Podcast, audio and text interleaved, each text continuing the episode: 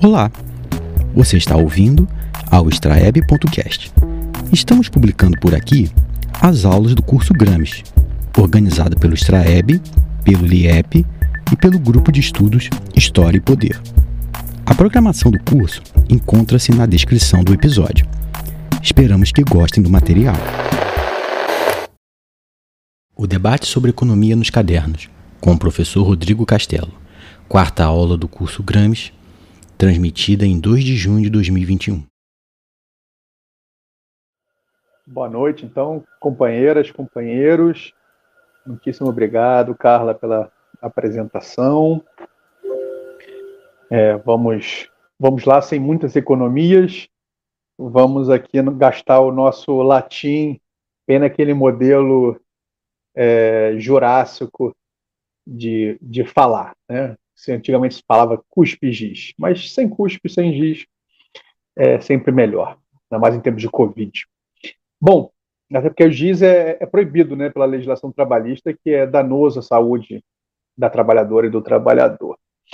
Mas vamos lá, pessoal, é enorme prazer estar tá, tá aqui. Esse convite foi super aceito, uma convocatória, na verdade. Né, são pessoas que são referências no, no debate de Gramsci, que estão organizando, e estão também aqui expondo, então fiquei super feliz com, com esse convite, são, são minhas referências também, teóricas, políticas, né, tamo, militamos em vários espaços também em comum, que é muito importante. É, e esse é um, é um, debate bem heterodoxo, né, o debate da economia no, nos cadernos. A Carla já anunciou que é quase um segredo, né, que eu sou economista de formação, de graduação, porque eu tentei salvar minha alma, não acredito que é alma não, mas enfim, tentei salvá-la fazendo mestrado e doutorado com o Carlos Nelson Coutinho, lá em serviço social. Fui, me autoexilei da economia, que foi um ótimo curso, é só uma brincadeira. Foi um ótimo curso ali, o Instituto de Economia da UFRJ. É, me deu uma formação muito sólida, tinha ali alguns professores marxistas, é, outros cepalinos, keynesianos, desenvolvimentistas, schumpeterianos, da chamada economia heterodoxa. Foi muito bom também esse, esse diálogo, mas fui fazer meu alto exílio ali no serviço social com Carlos Nelson, com José Paulo Neto, Zé Maria Gomes, o próprio Luiz Teixeira, na época, era professor é, de lá, etc. Um conjunto de outras professoras e professores da maior qualidade do marxismo brasileiro. É, e foi isso um pouco a Carla falou, né, o social-liberalismo é minha tese de doutorado e, e, eu fecho esse ciclo de estudos gramscianos com o Carlos Nelson, em que pese as nossas diferenças, o Carlos Nelson é uma figura maravilhosa que permitia né, muitas diferenças, inclusive na própria leitura do, do Gramsci, sempre me apoiou. Né, essa tese, eu dizia que o neoliberalismo era uma revolução passiva, ele defendia a tese que o neoliberalismo era uma contra-reforma. Contra então, é, a gente desenvolveu, trabalhei com ele oito anos e foi, foi maravilhoso. Trabalhar com, com o Carlos Nelson sempre incentivou, inclusive, as, as diferenças teóricas e, e políticas. Uma figura humana, assim, inenarrável, incrível. Mas vamos lá, assim, vamos, vamos para a economia. Inclusive, esse debate da, da economia nos cadernos foi também muito estimulado com o Carlos Nelson, e eu até lembro que na segunda ou terceira edição do livro do Carlos Nelson sobre Gramsci, é uma, uma, uma das referências sobre Gramsci, é, tinha lá uns rodapés, eu conversava com ele. E tem um que ele citava o Hobsbawm, e o Hobsbawm diz que é, quase todas as profissões vão encontrar luzes ao ler Gramsci, menos os economistas. Eu falei, ah, Carlos Nelson, não, concordo com isso não, professor. Chamava de professor, ele chamava de Rodrigo, né? Rodrigo. Todo mundo chama de Castelo, na maioria, porque Rodrigo é um nome muito comum na minha idade. É, saudade do Rodrigo. E é, eu chamava de professor, assim, eu tinha toda uma, uma referência, uma deferência a ele, né? E é, eu falava, não, professor, esse rodapé, eu não concordo com. Pô, imagina, gente, contestar o Hobsbawm, né? O Érico Hobsbawm, que é um dos maiores é, historiadores da, da, era moderna, não vou nem falar marxistas, nem do século XX. Hobsbawm também é uma referência titânica. É, mas eu falava, não, não concordo com isso aqui não, professor. É, e tinha um outro rodapé lá também, eu falei, não, professor, também eu discordo disso aqui e tal. Ele falou, então, não segue. Discorda, mas não tá. Então, vai atrás, né? Só discordar não, não vale. Na época não existia essa palavra, mas assim, lacração aqui não. Lacração de 140 caracteres não. Vai ter que fundamentar aí por que, que os economistas encontram luzes né, no Gramsci. É, enfim, e correr atrás disso. É, olha, isto não significa dizer que eu, eu quero colocar o Gramsci assim, no, no panteão dos economistas. Também não, é, eu quero tirar todos os marxistas do panteão dos economistas, né? Embora a gente tenha que fazer a crítica da economia política, etc. É fundamental estarmos apropriados dos debates sobre economia, mas isso não significa que nós precisamos ser economistas.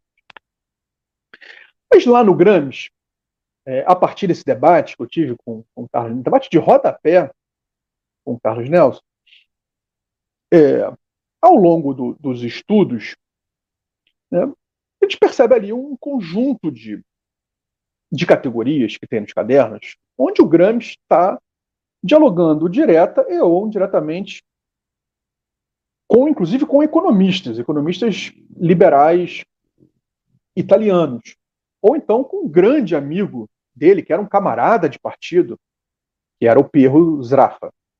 Foi quem, inclusive, salvou os cadernos do cárcere. Não só ele, né?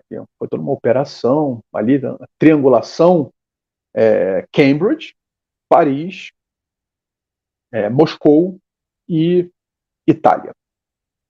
Então foi ali toda uma operação para tirar e salvar os cadernos do cárcere ameaçados né, pelo, pelo fascismo italiano, pelo, pelo nazifascismo alemão em torno da Segunda Guerra Mundial.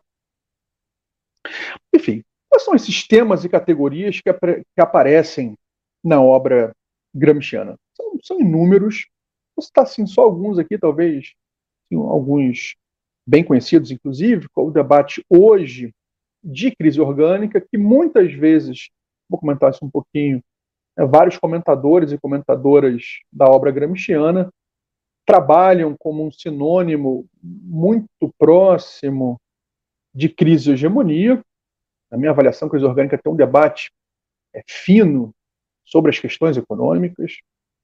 O americanismo fordismo, do caderno 22, que é um, é um, é um clássico, acho que todo economista deveria ler esse caderno 22 para entender um pouquinho sobre o reino oculto da produção. O debate sobre a revolução passiva, em especial nas suas determinações do século XX, né, do Estado fascista e do chamado New Deal né, dos Estados Unidos.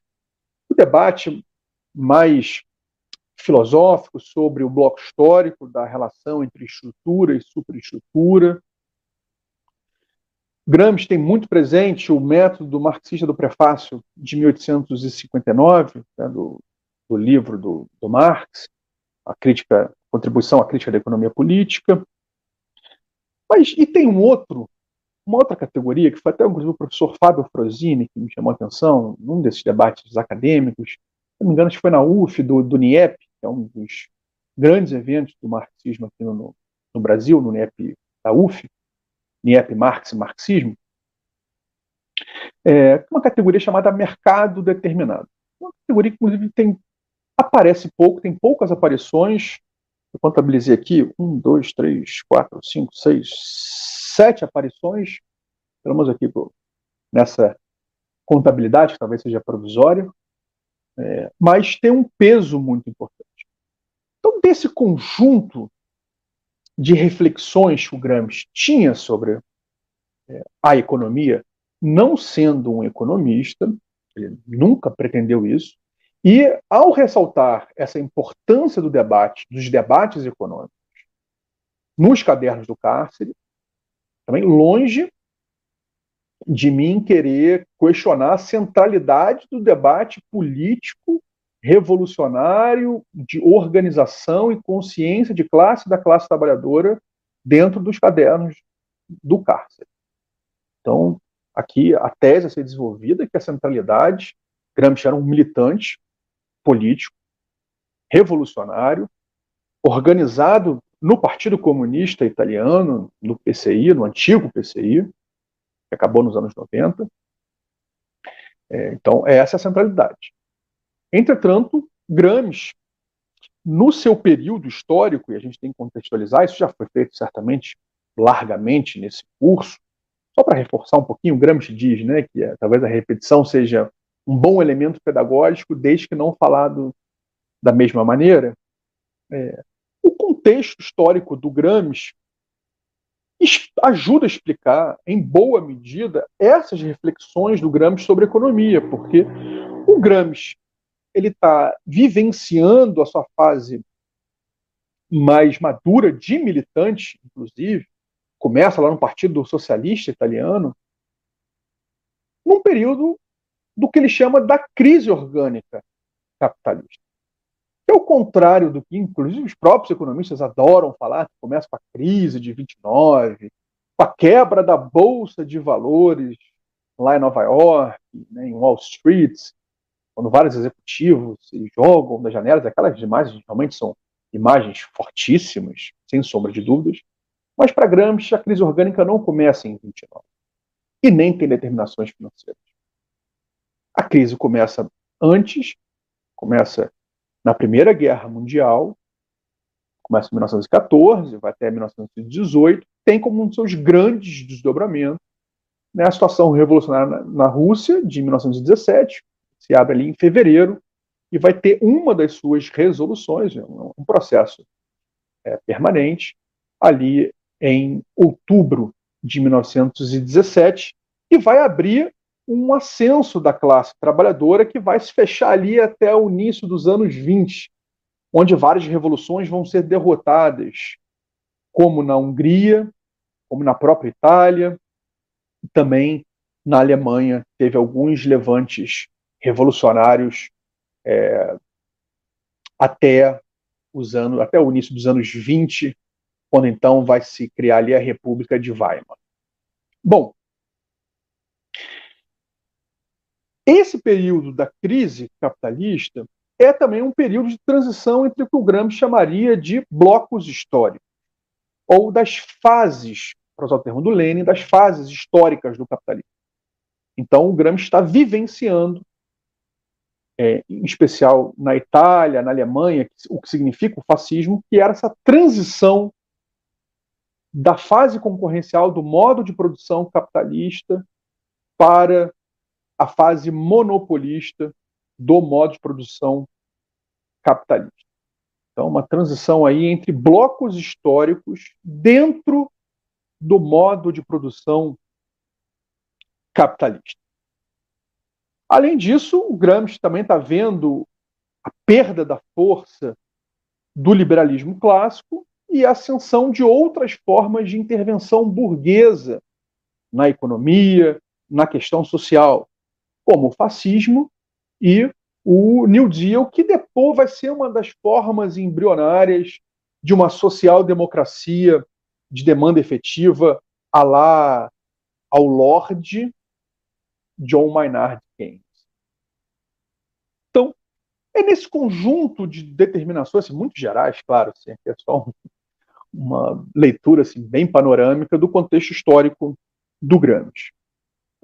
Mas dentro desse, desse contexto histórico, certamente tem determinações muito mais ricas do que essas que eu apresentei aqui de forma extremamente breve, o Gramsci está dentro de controvérsias político-ideológicas no movimento comunista.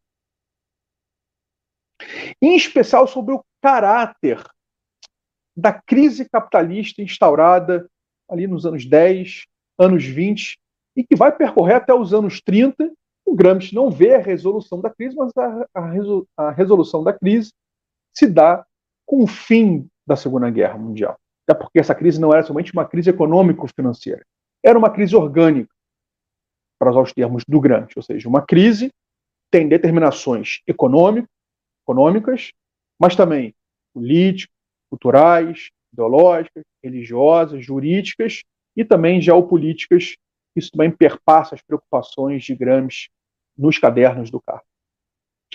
Mas, enfim, tem ali, dentro dos cadernos, um debate do Gramsci sobre a natureza dessa crise capitalista. O Gramsci vai fazer isso porque ele está preocupado com o debate econômico per si? Não. Ele está preocupado de, porque esse debate sobre as determinações econômicas das crises capitalistas ajudava a entender o terreno de luta da classe trabalhadora. Portanto, a preocupação de Gramsci é fazer uma análise concreta de situação concreta. A teoria de Gramsci está a serviço da sua luta política. Portanto, estamos falando da praxis comunista revolucionária de Antônio Gramsci. E dentro dessa praxis, a gente sabe que o movimento comunista, perpassado por inúmeras controvérsias, na sua época, no debate sobre a crise, o Gramsci está se batendo com três grandes teses. Algumas mais explícitas nos cadernos, outras mais implícitas. A Carla já. Eu, eu entrei aqui no, enquanto. Fiquei ali no, nos bastidores, né, escutando a exposição da Carla, e estava colocado ali o debate né, da linguagem cifrada do Gramsci, escrito sobre censura, escrito sobre é, problemas físicos e, e, mentais muito fortes que acometiam a Gramsci, que tinha uma saúde muito frágil, mesmo assim, uma figura extremamente forte, né, as contradições da vida. Mas o Gramsci está se batendo com três grandes linhas de pensamento dentro do movimento comunista barra socialista. A primeira é contra a Internacional Social Democrata, que tinha como grande figura nesse debate o marxista austríaco Rudolf Hilferd, que inclusive foi uma das fontes teóricas de análise sobre o imperialismo que o Lenin se utiliza, embora o Lenin discordasse das análises políticas é, de Hilferd. Mas, em, em linhas muito gerais, que é uma linha reformista, dentro do movimento operário internacional daquela época. O Hilferd escreve o livro O Capital Financeiro, se eu não me engano, em 1907 ou 1908, posso estar errando por um aninho, dois aninhos. Dá uma vulgada aí, se estiver errado, joga lá no chat da transmissão, por favor. Nosso compromisso aqui não é com erro, não é com fake news, é só um errinho ali, talvez, de, de um ano. É, o que o Hilferd dizia? Com a nova etapa do capitalismo, a etapa monopolista, existe uma reconfiguração tanto das fábricas, das empresas, quanto do próprio Estado. E de forma também muito rápida aqui, gente, a gente pode aprofundar isso com outras referências, se for o caso. Mas a, tese do Hilferd é que haveria um maior, uma maior estabilização do capitalismo e, portanto, essas crises não as grandes crises capitalistas não levariam a, uma, a um colapso final do capitalismo. E, portanto, daí o Hilferd deriva uma análise de uma análise reformista do acúmulo de forças é, da caçadora dentro do modo de produção capitalista, ocupando determinados espaços do próprio Estado burguês e de reforma em reforma chegaríamos à transformação socialista. Ou seja, né, uma revolução sem rupturas, uma revolução por acúmulo de forças reformistas dentro do próprio aparelho é, estatal burguês. De um outro lado, né, o Gramsci está discutindo com as teses stalinistas da Terceira Internacional. Gramsci tinha posições contrárias a, a essas é, posições, que na minha avaliação não significava que ele tinha adesão às teses da oposição de esquerda, liderada pelo, pelo grande camarada Leon Trotsky, mas o, o Gramsci, de forma também contrária nos cadernos, e aí sim de forma extremamente cifrada, o Gramsci se coloca contra a tese stalinista da Terceira Internacional, que o capitalismo nos anos 20 e anos 30, mas enfim, isso, vai sendo ajustado, essa, essa linha estratégica é, stalinista na, na Terceira Internacional, mas de que, em especial nos anos 20, o capitalismo viveria uma crise final e, portanto, a classe trabalhadora deveria fazer uma política maximalista de avanço das suas forças para lutar já imediatamente pela revolução, dado o caráter é, de decomposição quase absoluta do capitalismo. Portanto, já estava aberta a possibilidade da revolução comunista. Gramsci também tinha desacordo com essa linha. E de forma mais explícita nos cadernos, o Gramsci faz um debate com a linha do espatarquismo é, alemão, a grande é, revolucionária comunista polonesa, a querida Rosa Luxemburgo, onde o Gramsci faz inclusive críticas, na minha avaliação, injustas. Ele pesa a mão no debate que Rosa teria uma adesão a teses do catastrofismo econômico e do, do espontaneísmo das massas. Gramsci avaliava que precisava se fazer outras análises mais profundas sobre a questão da correlação de forças, sobre o caráter do Estado, que ficou mais consagrado hoje na literatura gramsciana do Estado ampliado, e o debate também sobre a profundidade das crises capitalistas.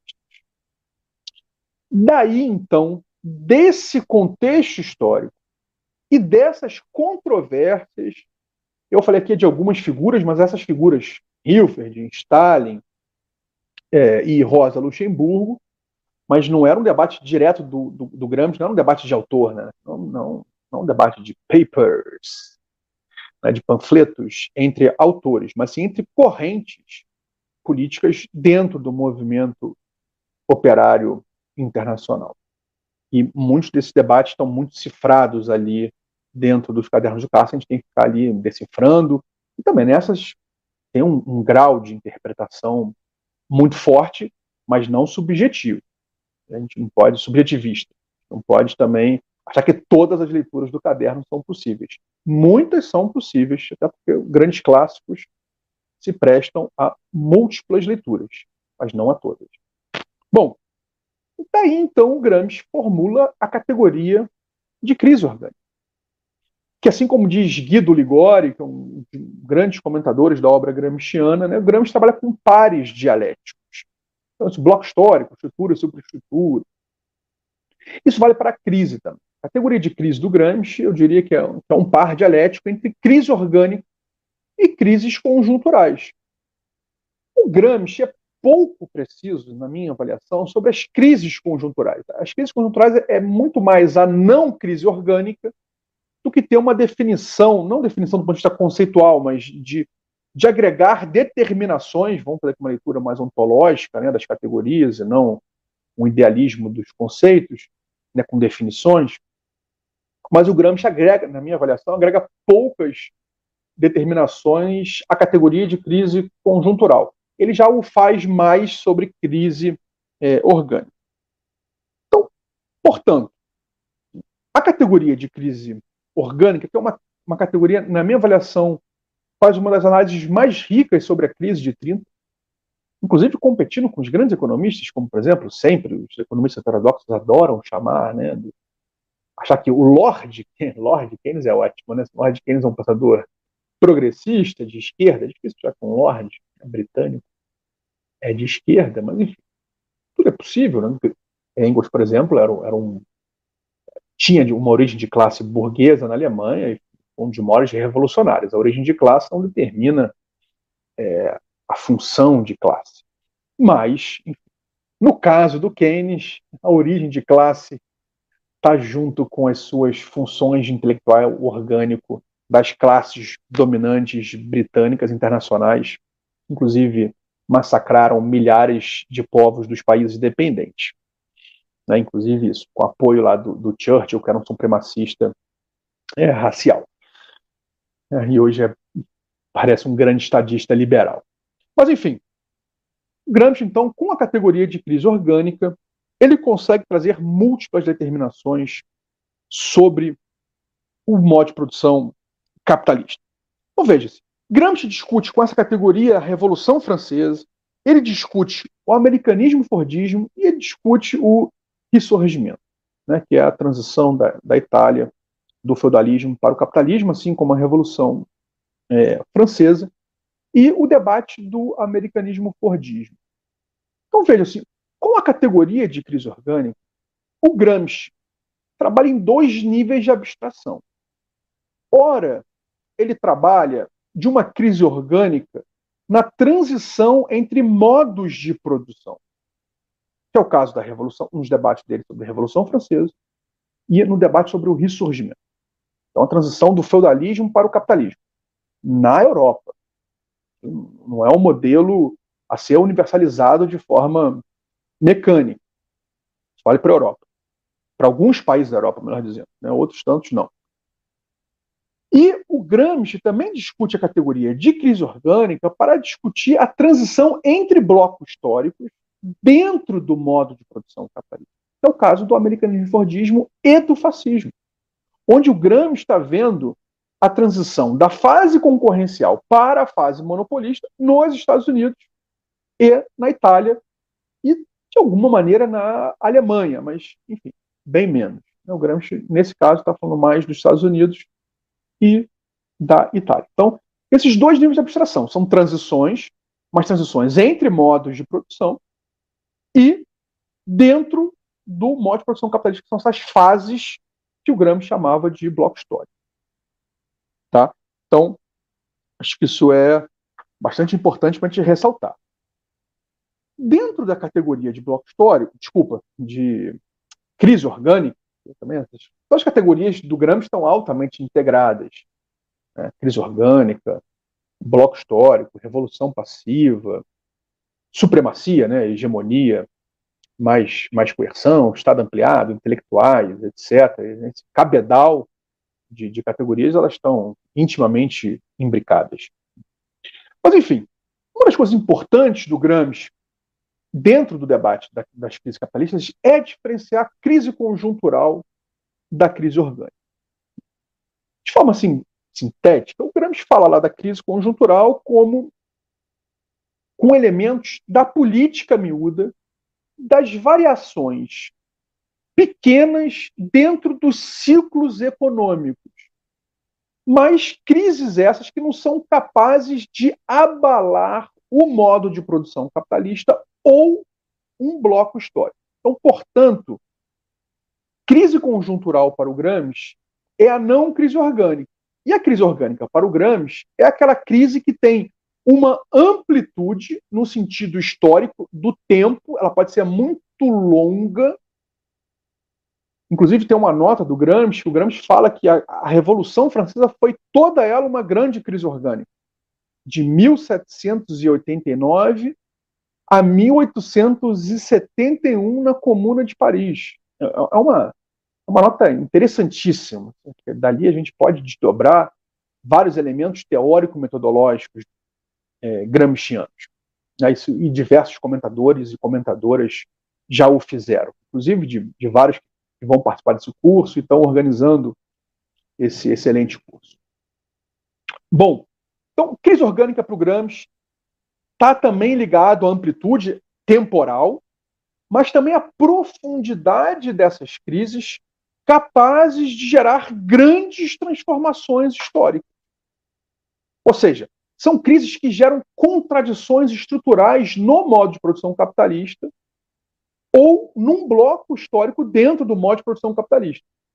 E daí o Gramsci não deriva, assim como estava sendo derivado de forma mecanicista pelos stalinistas da Terceira Internacional, de que uma crise capitalista, mesmo de largas proporções, gera a revolução socialista. O Gramsci fala: uma das saídas históricas de larga proporção de uma crise orgânica é a revolução socialista. Mas isso é uma condição suficiente, mas não necessária. E aqui me parece que o Gramsci se aproxima muito da categoria do Lenin de situação revolucionária ou de crise revolucionária.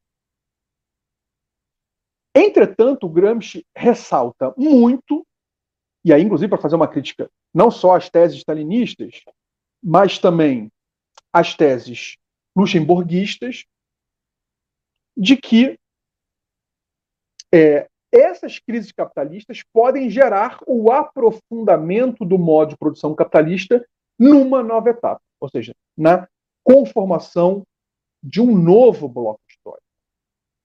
Então, o Gramsci aqui, ele tenta não, ele tenta e consegue, na minha avaliação, romper com as leituras economicistas e mecanicistas de que uma crise, uma crise capitalista de larga proporção, tanto do ponto de vista temporal quanto nas suas, nos seus abalos estruturais do modo de produção capitalista, isso vai gerar o socialismo.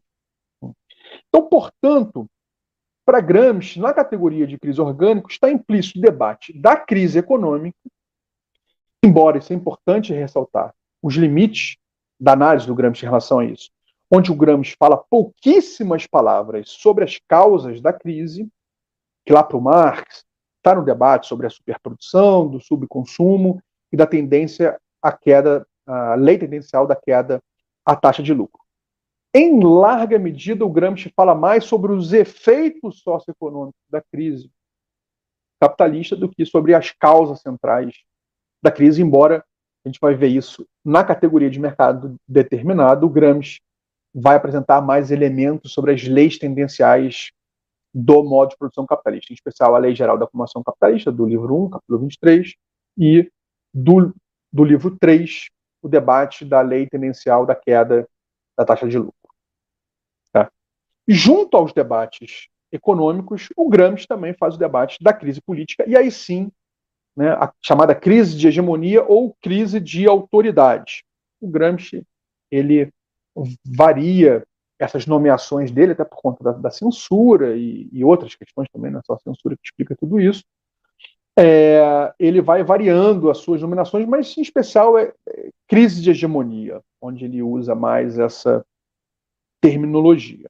Tá? Então, para Gramsci, uma crise orgânica tem que ter determinações econômicas e políticas, abalos na estrutura e na superestrutura, e não necessariamente uma coisa. É, não tem assim que a economia leva uma, uma crise econômica leva uma crise política. Por exemplo, no debate do Gramsci sobre a crise orgânica dos anos 10 e 20, é uma crise política que abre a crise orgânica, que se desdobra numa crise econômica, o que aprofunda a crise orgânica. É, Gramsci também ressalta no debate da crise orgânica, para encerrar, que as múltiplas saídas à crise orgânica, né, como eu estava dizendo anteriormente.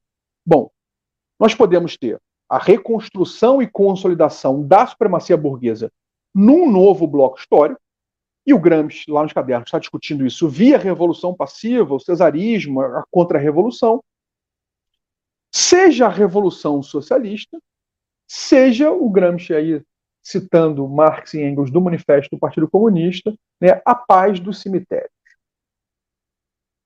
Por fim, como a gente sabe qual vai ser a resultante de uma crise orgânica? E aí o Gramsci, lá na nota é, 17, vai mostrar como que se dá o estudo da correlação de forças. E o Gramsci fala três, três dimensões da correlação de forças para nós analisarmos, para entendermos quais são os desdobramentos da crise orgânica e para onde ela aponta. São as relações de forças sociais, que são os elementos estruturais, portanto também econômicos, as relações das forças políticas, que são as condições objetivas, consciências e os elementos internacionais geopolíticos, e o que o Gramsci chama das relações das forças militares, tanto de forças técnico-militares quanto político-militares. Então, a partir de todos os elementos, que inclusive têm elementos econômicos, nós podemos então determinar, a partir da correlação de forças, para onde que se aponta é, a crise orgânica.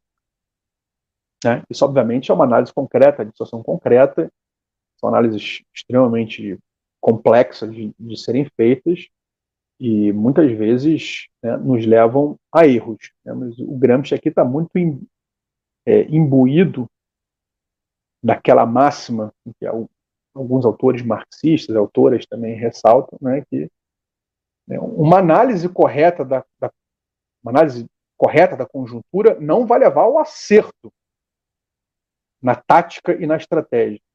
Mas certamente um erro na análise de conjuntura, vai levar a um erro na organização, na implementação de táticas e da estratégia. Então, a categoria de crise orgânica foi esse debate que o Gramsci fez com essas três grandes correntes do movimento operário internacional da sua época, onde o Gramsci estava disputando justamente uma análise concreta de situação concreta para isto subsumir as, é, as ações políticas, táticas e estratégicas que estavam em disputa ali dentro do movimento é, operário.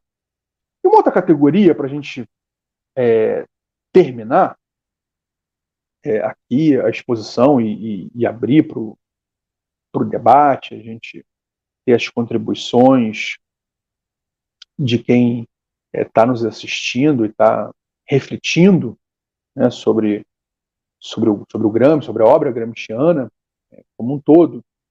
O Gramsci também apresenta dentro dos cadernos uma categoria, como eu disse lá no iníciozinho, tem poucas aparições, mas tem um peso muito importante na minha avaliação, que é a categoria do mercado determinado.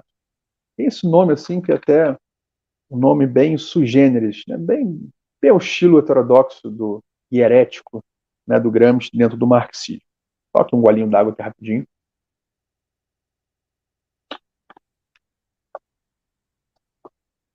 Nessa categoria, chamada mercado determinado, pouquíssimo comentada pelos nossos, por, por diversos comentadores é, do Gramsci, mas está lá no dicionário gramsciano, quem for procurar, inclusive, saiu pela Boitempo recentemente, aqui no, no Brasil, deve ter uns dois anos, três anos, talvez, até mais, né? O tempo está tão rápido. É 17, né? Só até ver aqui o, é, a data aqui, deixa eu só. Só ver aqui, sai em 17, é, já tem quatro anos. O Gramsci ele apresenta ali entre 31, 1931 e 1932, acho que é menos de, acho que de uma dezena de aparições dessa categoria. Até contei aqui no início, né? Um, dois, três, quatro, cinco, seis. Aparentemente são sete aparições, né? Sete pecados capitais, sete maravilhas, sete aparições da categoria do mercado determinado. Eu selecionei aqui quatro, que são, digamos assim, talvez as principais. Pode ser que eu tenha errado nessa análise. A primeira delas é lá a nota 30 do caderno 7, fevereiro de 31. O Gramsci fala assim, essa, essa é das menores. Ele fala assim, que o mercado determinado é um dos conceitos fundamentais da ciência econômica. Eu confesso que na minha graduação, em outros estudos, eu nunca tinha visto isso na economia. Mas para o Gramsci é um dos conceitos fundamentais da ciência econômica. Mas eu vou chegar a isso. Mas é interessante que nessa nota, o Gramsci já aponta que essa categoria serve para entender as variações econômicas entre um modelo concorrencial e um modelo monopolista da acumulação capitalista. E o Gramsci fala que essa categoria ajudaria, inclusive, a não tratar esses dois extremos de forma pura, leia-se no Gramsci, de forma idealizada, e ajudaria a entender, inclusive, as variações entre esses dois extremos, no caso, concorrencial e o monopolista. A nota se resume basicamente a isso.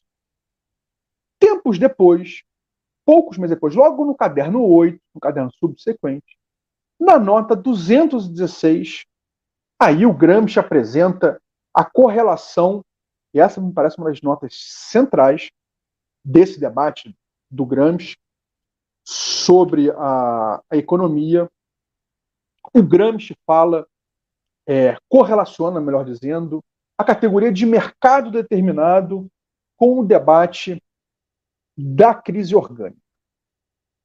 Nessa, nessa nota, o Gramsci primeiro apresenta é, uma formulação extremamente herética dentro do marxismo, que a economia política clássica seria uma escola não determinista e não naturalista e, segundo a avaliação do Nino, né, o nosso querido Antônio Gramsci, seria uma escola historicista.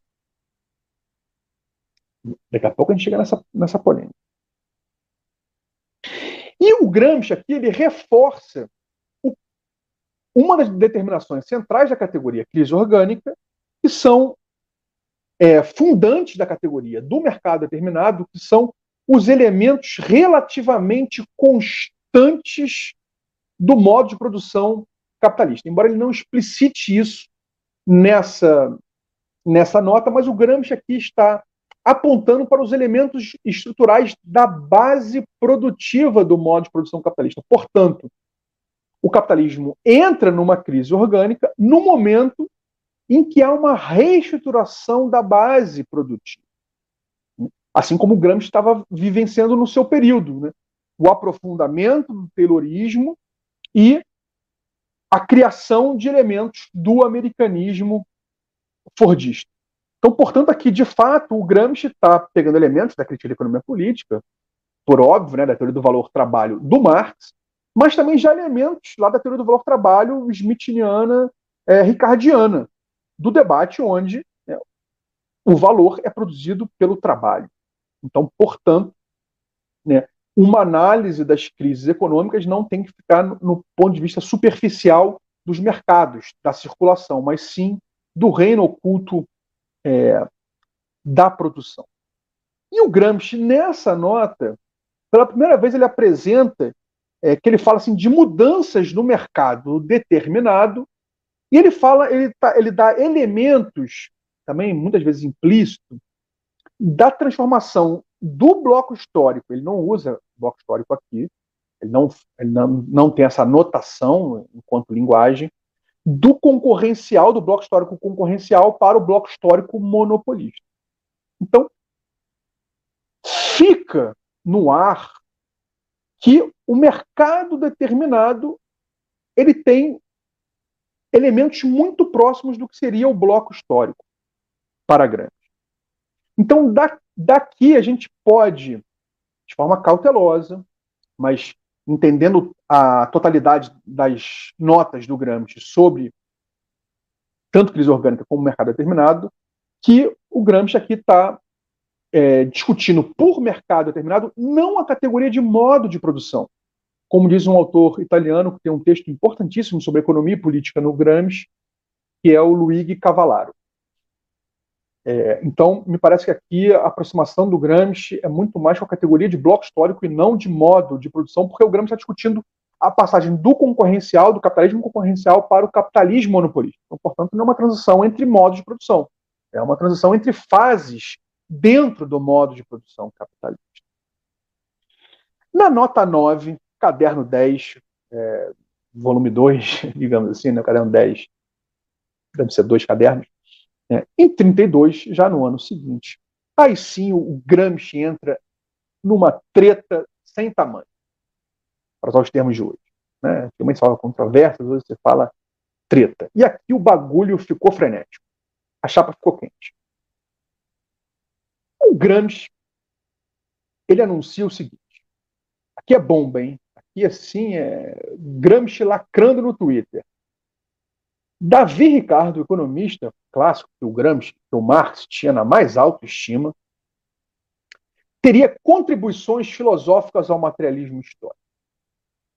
No debate do Ricardo, na avaliação do Gramsci, Ricardo teria uma análise historicista sobre o modo de produção capitalista, portanto não naturalista, e que a categoria de lei tendencial que veio de Ricardo e a categoria de mercado determinado que o Gramsci extrai da obra de Ricardo teria inclusive influências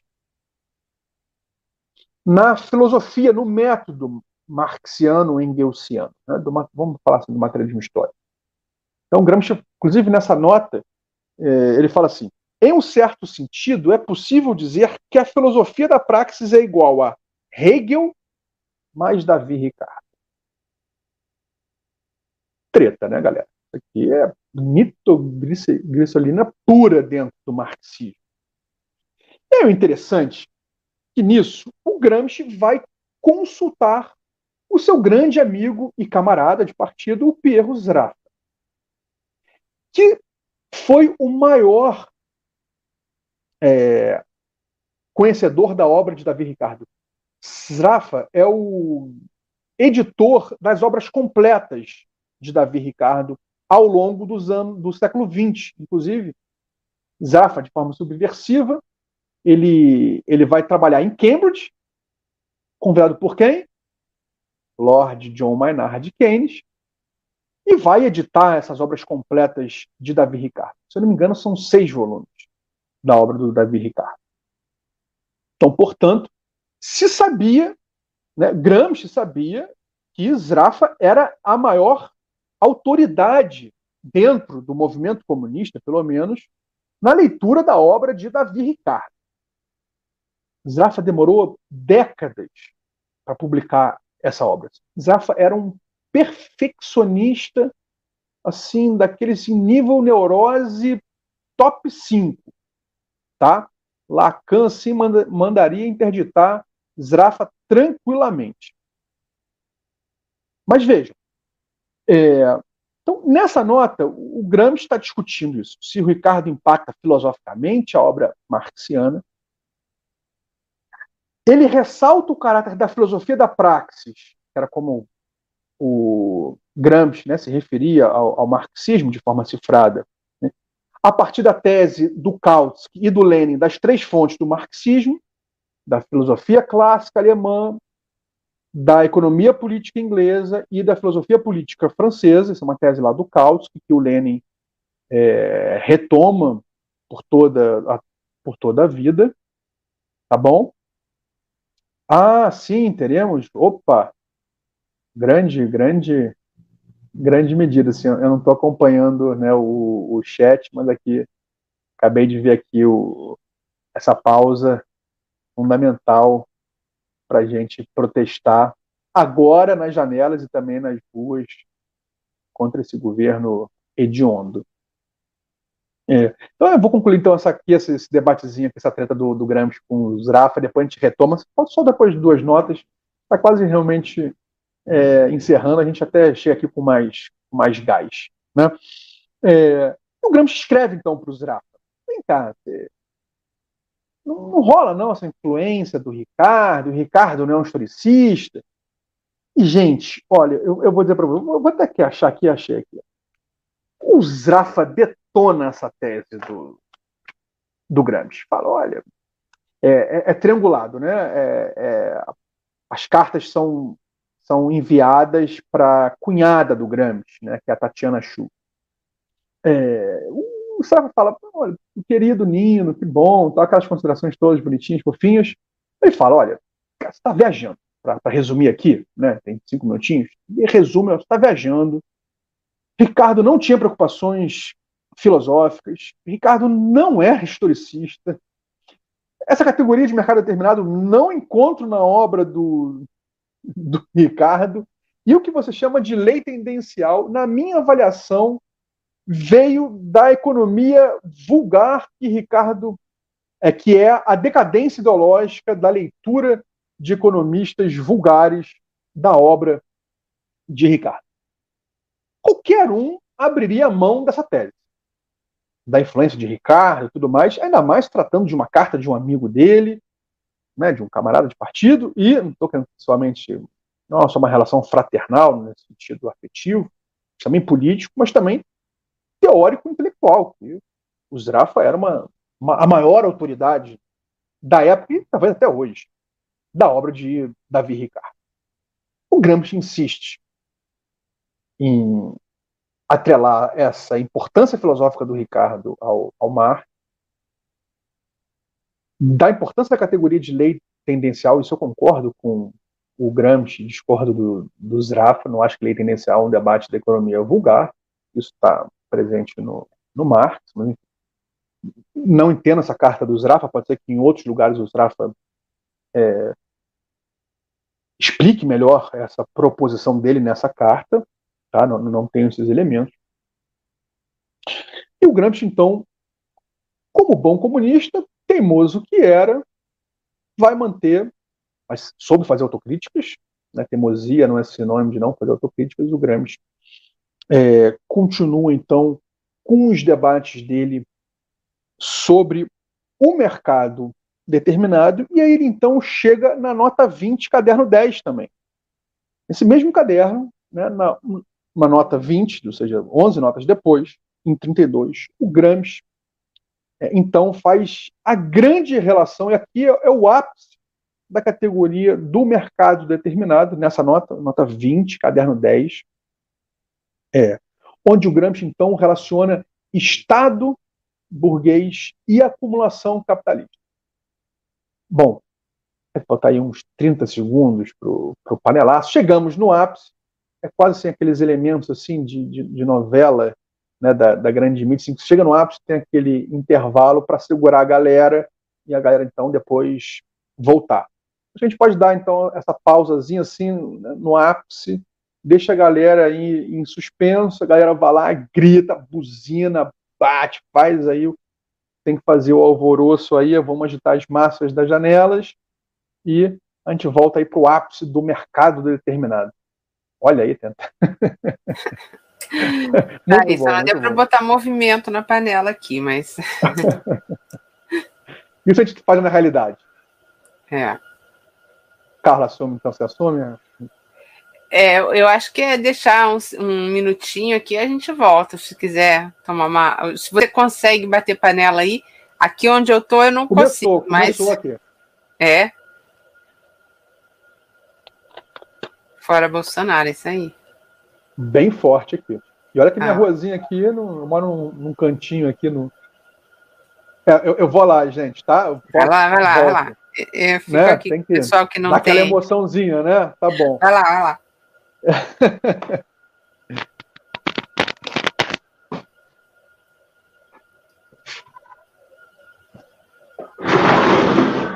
Fora Bolsonaro! Fora! Genocida! Assassino! Miliciano corrupto! Posso ir? Negacionista! Genocida! Fascista assassino! Vai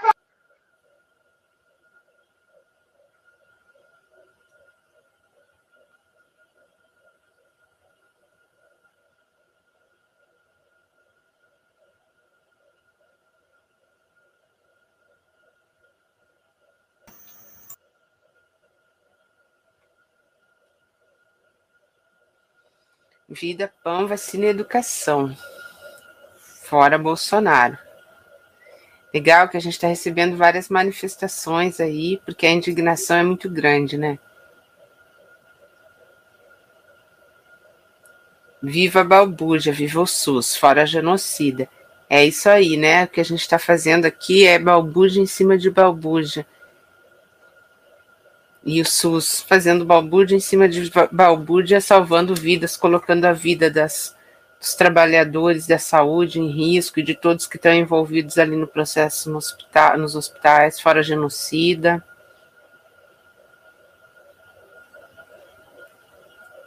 Fora Bolsonaro, fora. Não devia nem ter chegado, já passou da hora de sair.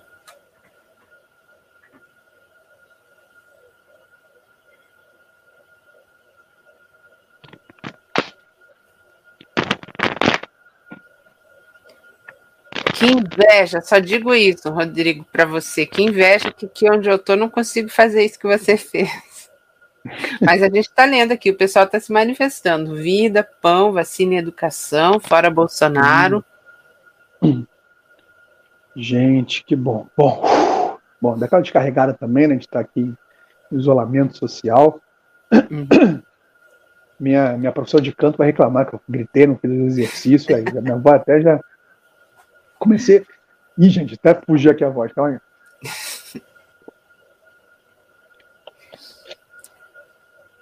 que Agora voltou. Tem que arranjar é um microfone para fazer esse fora Bolsonaro aí. Megafone. É, tem que pegar o megafone lá do sindicato. É. exagerei, exagerei.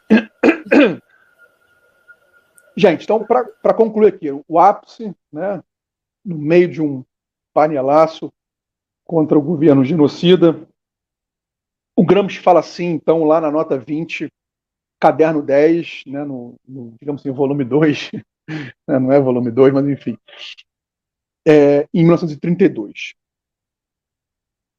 Eu vou ler aqui bem rapidinho. É, ele fala do mercado determinado. Tá? Ele fala assim, é uma condição preliminar de qualquer atividade econômica coletiva. É um elemento do mercado determinado, a intervenção estatal. Se não for precisamente o próprio mercado determinado, já que é a expressão político-jurídica do fato de que uma determinada mercadoria, o trabalho, força de trabalho, é preliminarmente depreciada colocada em condição de inferioridade competitiva paga por todo o sistema determinado. Aqui o Gramsci, inclusive, ele chega a sugerir que o Estado é o próprio, é o próprio mercado determinado. O Gramsci ele, ele força a mão aqui na, na, na escrita, né, mas ele fala assim, é uma condição preliminar de qualquer atividade econômica. É um elemento do mercado determinado se não for precisamente o próprio mercado determinado. Eu acho que é impreciso dizer que, é o, que o Estado é o próprio mercado determinado. Mas vendo o conjunto das notações do Gramsci sobre mercado determinado e relacionando isso ao debate de crise orgânica, então a gente vai montando, né, cara, a gente vai montando esse, esse quebra-cabeça, né, gente, e, e, tem aqui um limite de interpretações também. Né, isso, é, isso, é, importante dizer, isso não é uma leitura canônica, né? Não acho que. Aí, não, não sei o que as companhias e companheiros acham, mas eu não acho que uma filologia imanente vai resolver os problemas de interpretação dos cadernos, vai apurar leituras dos cadernos, mas não vai resolver. Né? Tem, às vezes, esses debates filológicos podem caminhar para essas leituras mais canônicas, do qual eu tenho muitos pés atrás. Isso pode gerar, inclusive, outras leituras que fecham muitas vezes o, o debate, interditam é, leituras importantes sobre os cadernos do cárcere. Mas o que me parece central aqui é que o Gramsci, quando discute a categoria de mercado determinado, ele trabalha justamente com a perspectiva da totalidade da base produtiva, de elementos da circulação do modo de produção capitalista. Portanto, aqui ele pega aqueles quatro elementos da, da introdução do lado de Grundrisse, de 57, 58, no qual o Marx fala da produção, da distribuição, da troca e do consumo, e trabalha os elementos superestruturais do Estado em outras notas sobre o mercado determinado, o Gramsci sempre aponta, isso é muito interessante, os elementos geopolíticos. Portanto, o Gramsci entende o modo de produção capitalista como um mercado mundial, assim como o Marx e o Engels o faziam, com as mediações do Estado, tanto no plano internacional quanto no plano das formações econômico-sociais. Então, vendo esse conjunto de notas do Gramsci sobre o mercado determinado, me parece aqui que o Gramsci, de forma até mais precisa, ele vai mostrando como que o capitalismo vai se movendo por mercados determinados ou por blocos históricos. Embora não tenha assim, uma identidade entre as categorias blocos históricos e mercado determinado, mas me parece, com, inclusive isso, com, esse, com essa tríade, crise orgânica, bloco histórico e mercado determinado, o Gramsci está fazendo análises de como que crises abertas dentro do modo de produção capitalista podem gerar novas fases do modo de produção capitalista, como também como uma saída histórica da via socialista, desde que o proletariado esteja organizado, etc, etc, etc. Não é somente um elemento economicista da crise econômica que vai gerar o socialismo. Né? Os elementos subjetivos são amplamente valorizados por Gramsci sem cair num subjetivismo e sem cair num espontaneísmo como Gramsci critica na Rosa na, na militância da Rosa Luxemburgo, mas no caso ali dos espartaquistas. Tá? É, então, nessa nota 20, caderno 10, o Gramsci está fazendo uma crítica à tese do Estado mínimo liberal. E eu queria concluir é, com isso, não sei como está o, o tempo, é, Carla, mas... Tranquilo, Rodrigo, o tempo que você precisar. Tá, acho que talvez mais uns dois, três minutos, que é o seguinte, essas notas do Gramsci sobre o mercado determinado nos ajuda, inclusive, a nós não cairmos no mito de um Estado mínimo liberal. Aqui no, no texto que foi até sugerido para leitura, é, quando a gente vê lá no próprio Adam Smith, lá no Adão Ferreiro, quando a gente lê a obra dele, no livro quarto, que é o livro quarto da Riqueza das Nações, sobre sobre o Estado, é, desculpa, no livro quarto é os sistemas de pensamento econômico, de economia política, o Gramsci, o, desculpa, o Smith fala o seguinte, ele fala assim, que a economia é um setor da ciência própria de um estadista ou de um legislador. Então, para Smith, economia política é uma ciência criada, uma ciência própria para o estadista ou o legislador. Portanto, o Estado burguês, desde a sua fundação, como mostra o, o Smith, seja no, livro quarto da Riqueza das Nações, seja no livro quinto da Riqueza das Nações, mas enfim, Marx mostra isso lá na acumulação primitiva, o Fernando Brodel mostra isso também na sua obra, o Polanyi também faz isso na Grande Transformação, enfim, um conjunto de, de autoras e autores mostram como que foi central a atuação do Estado não somente na transição do feudalismo para o capitalismo, mas na transição, na consolidação e na ampliação do modo de produção.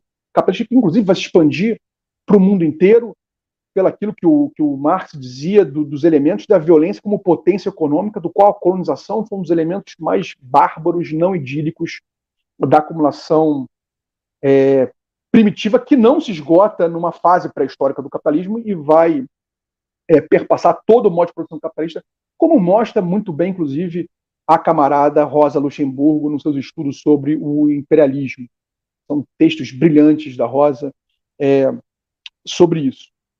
Portanto, e aí o Gramsci, inclusive, discute na, na, no caderno 8, nota 185, como que é, é uma hipótese mito a existência de um Estado guarda noturno que teria como função somente a defesa da propriedade privada e das condições gerais da acumulação capitalista.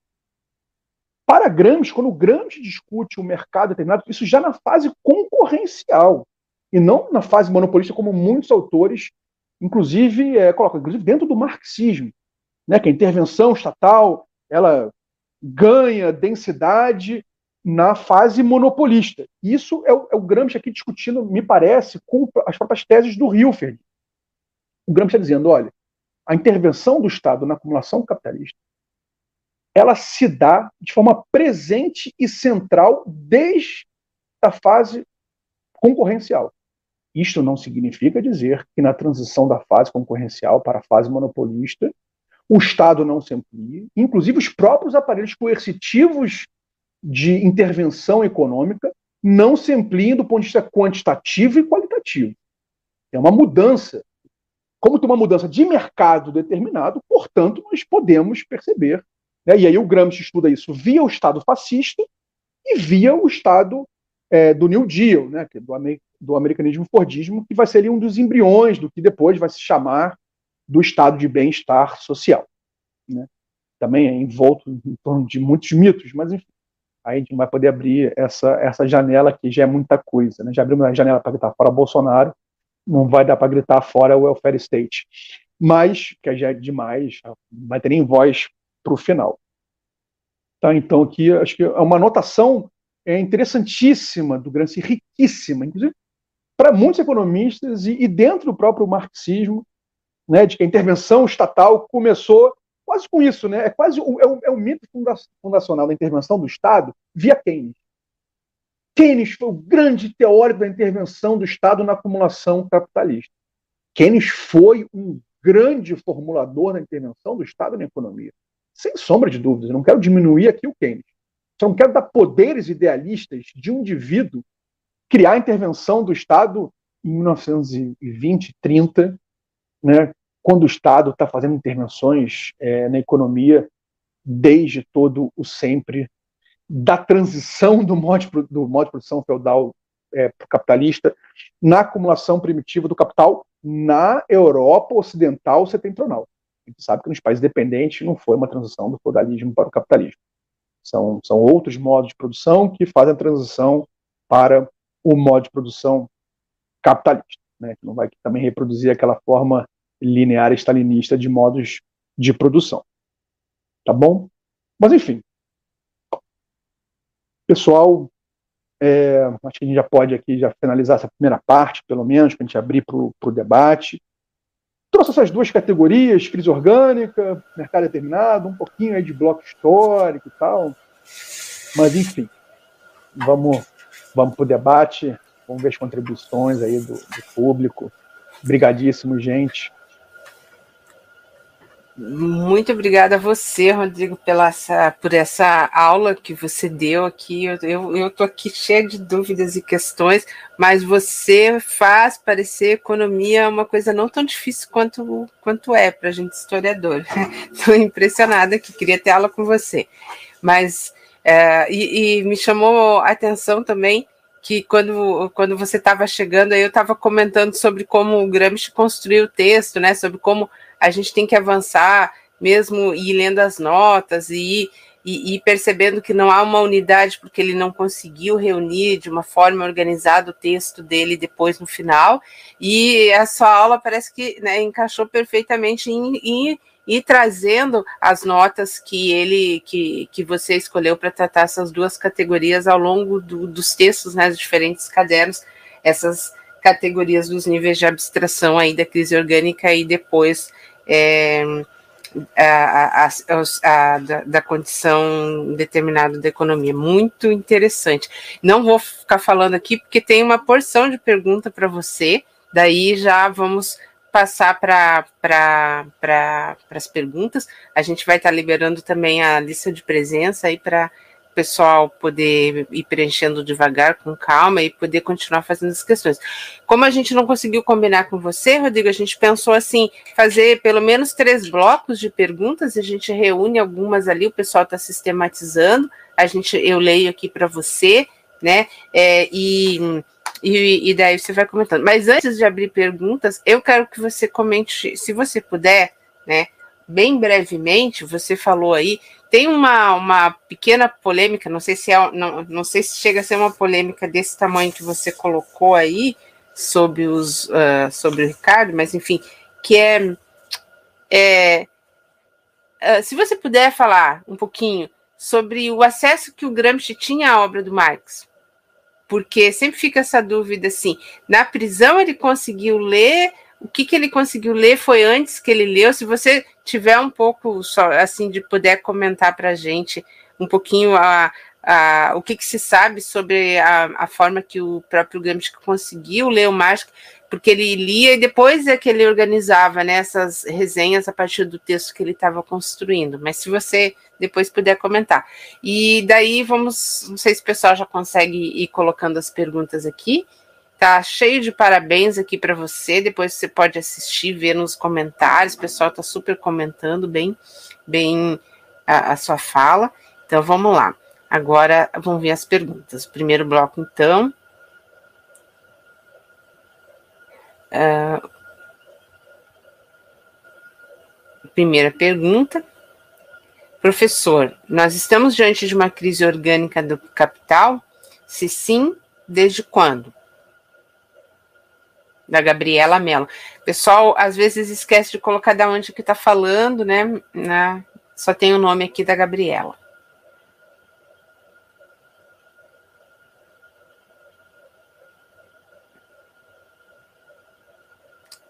Pergunta 2, do Antônio Marques. O que muda em classificar o neoliberalismo como revolução passiva ou como contra-reforma? as contrarreformas não são modos possíveis da revolução passiva?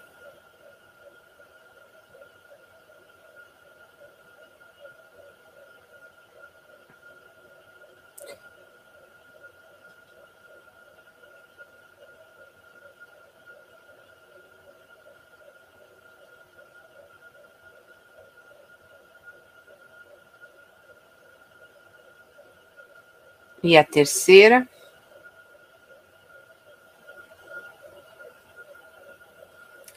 Do Pascoal João Santos. Opa! Hum. Para explicar o mercado determinado, Gramsci recorre a duas categorias: crise hegemônica e crise orgânica. Você pode explicar quando, determina, quando termina uma e tem início a outra, qual delas é maior?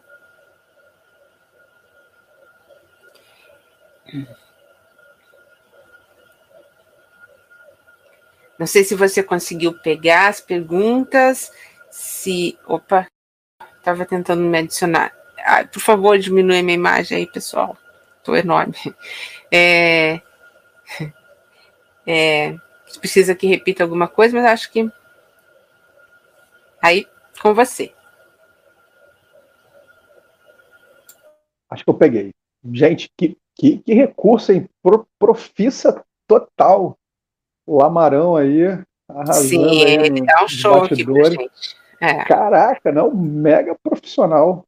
Poxa vida. Não, super, super peguei, assim, ajudou, ajudou bastante. Caramba. Um dia você assim quando crescer, não sei mexer em nada dessas, dessas tecnologias aí.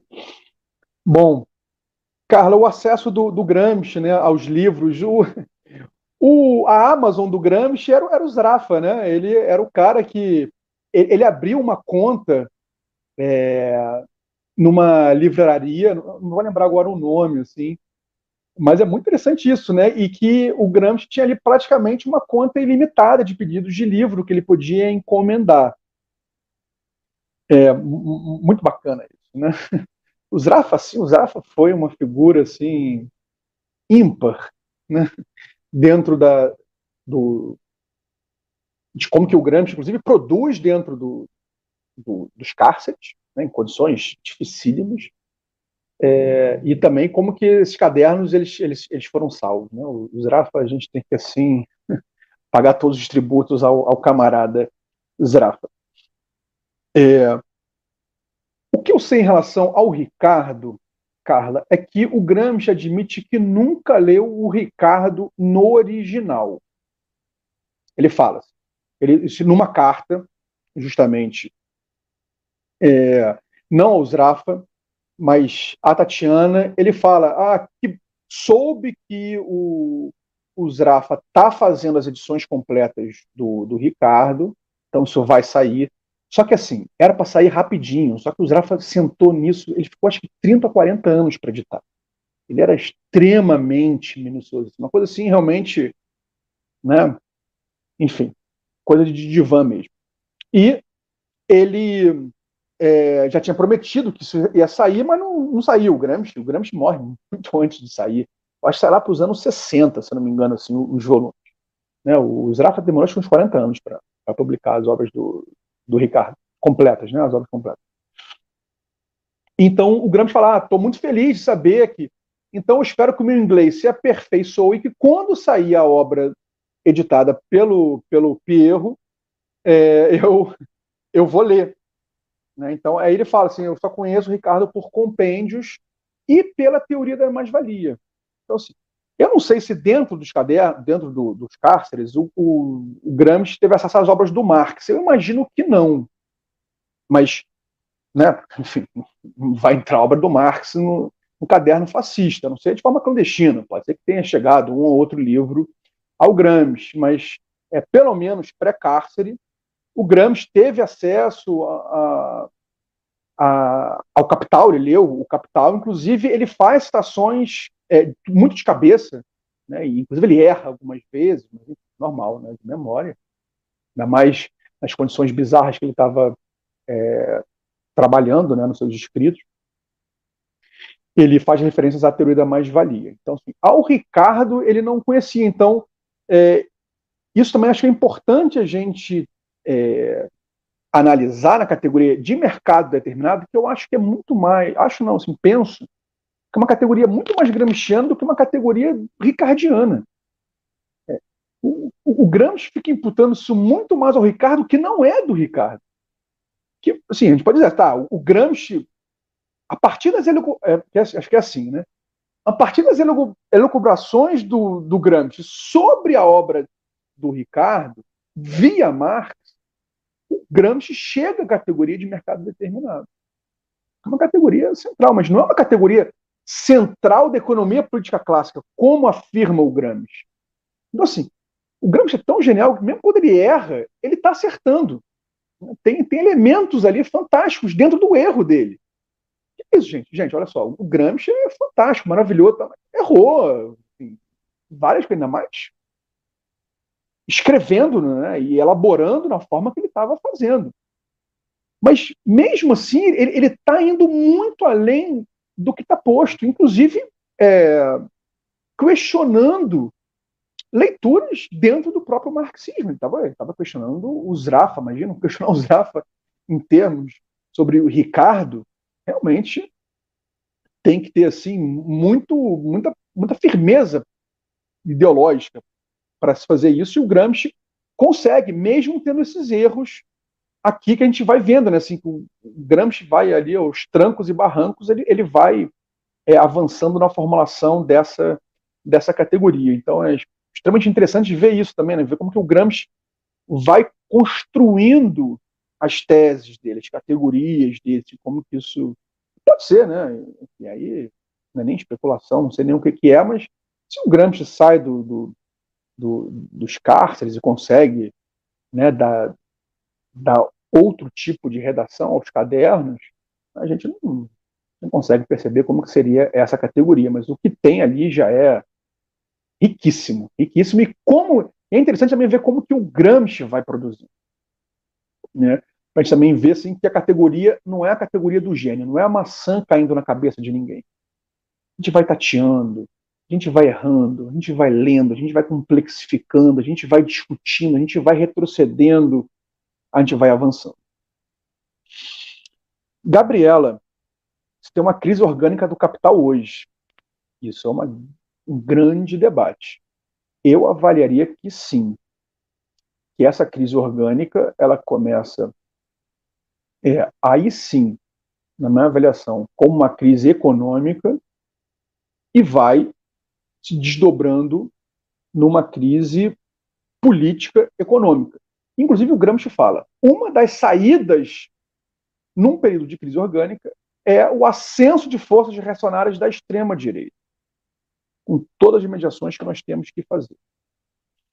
Então, é, me parece possível, a partir da categoria gramsciana de crise orgânica do capital, achei interessante, você botou, né, do capital, porque também muita gente, muitos economistas falam isso, né, crise econômica é crise do mercado, não é crise econômica do mercado, uma crise orgânica do modo de produção capitalista, do capitalismo, do sistema capitalista, a gente pode variar um pouquinho, mas o essencial é mostrar que as determinações centrais estão lá no modo de produção, ou seja, ali no, na base é, econômica junto com os elementos superestruturais, né? políticos, ideológicos, culturais, religiosos, geopolíticos, jurídicos, artísticos, etc. Acho extremamente possível e só, só é importante se a gente diferenciar a crise orgânica do capital da crise estrutural do capital. Acho que tem elementos aí é, importantíssimos é, que a categoria de crise orgânica nos ajuda a captar elementos conjunturais dentro da crise orgânica, inclusive para nós ajustarmos táticas. A categoria de crise estrutural do Mesaros é, me parece muito rígida para captar esses elementos conjunturais dentro do é, dentro da crise é, econômica do capitalismo. Econômica não, né? Crise econômica, política, cultural do capitalismo hoje em dia até porque para o Mesaros começou lá nos anos 70, né? então é difícil né, captar essas variações.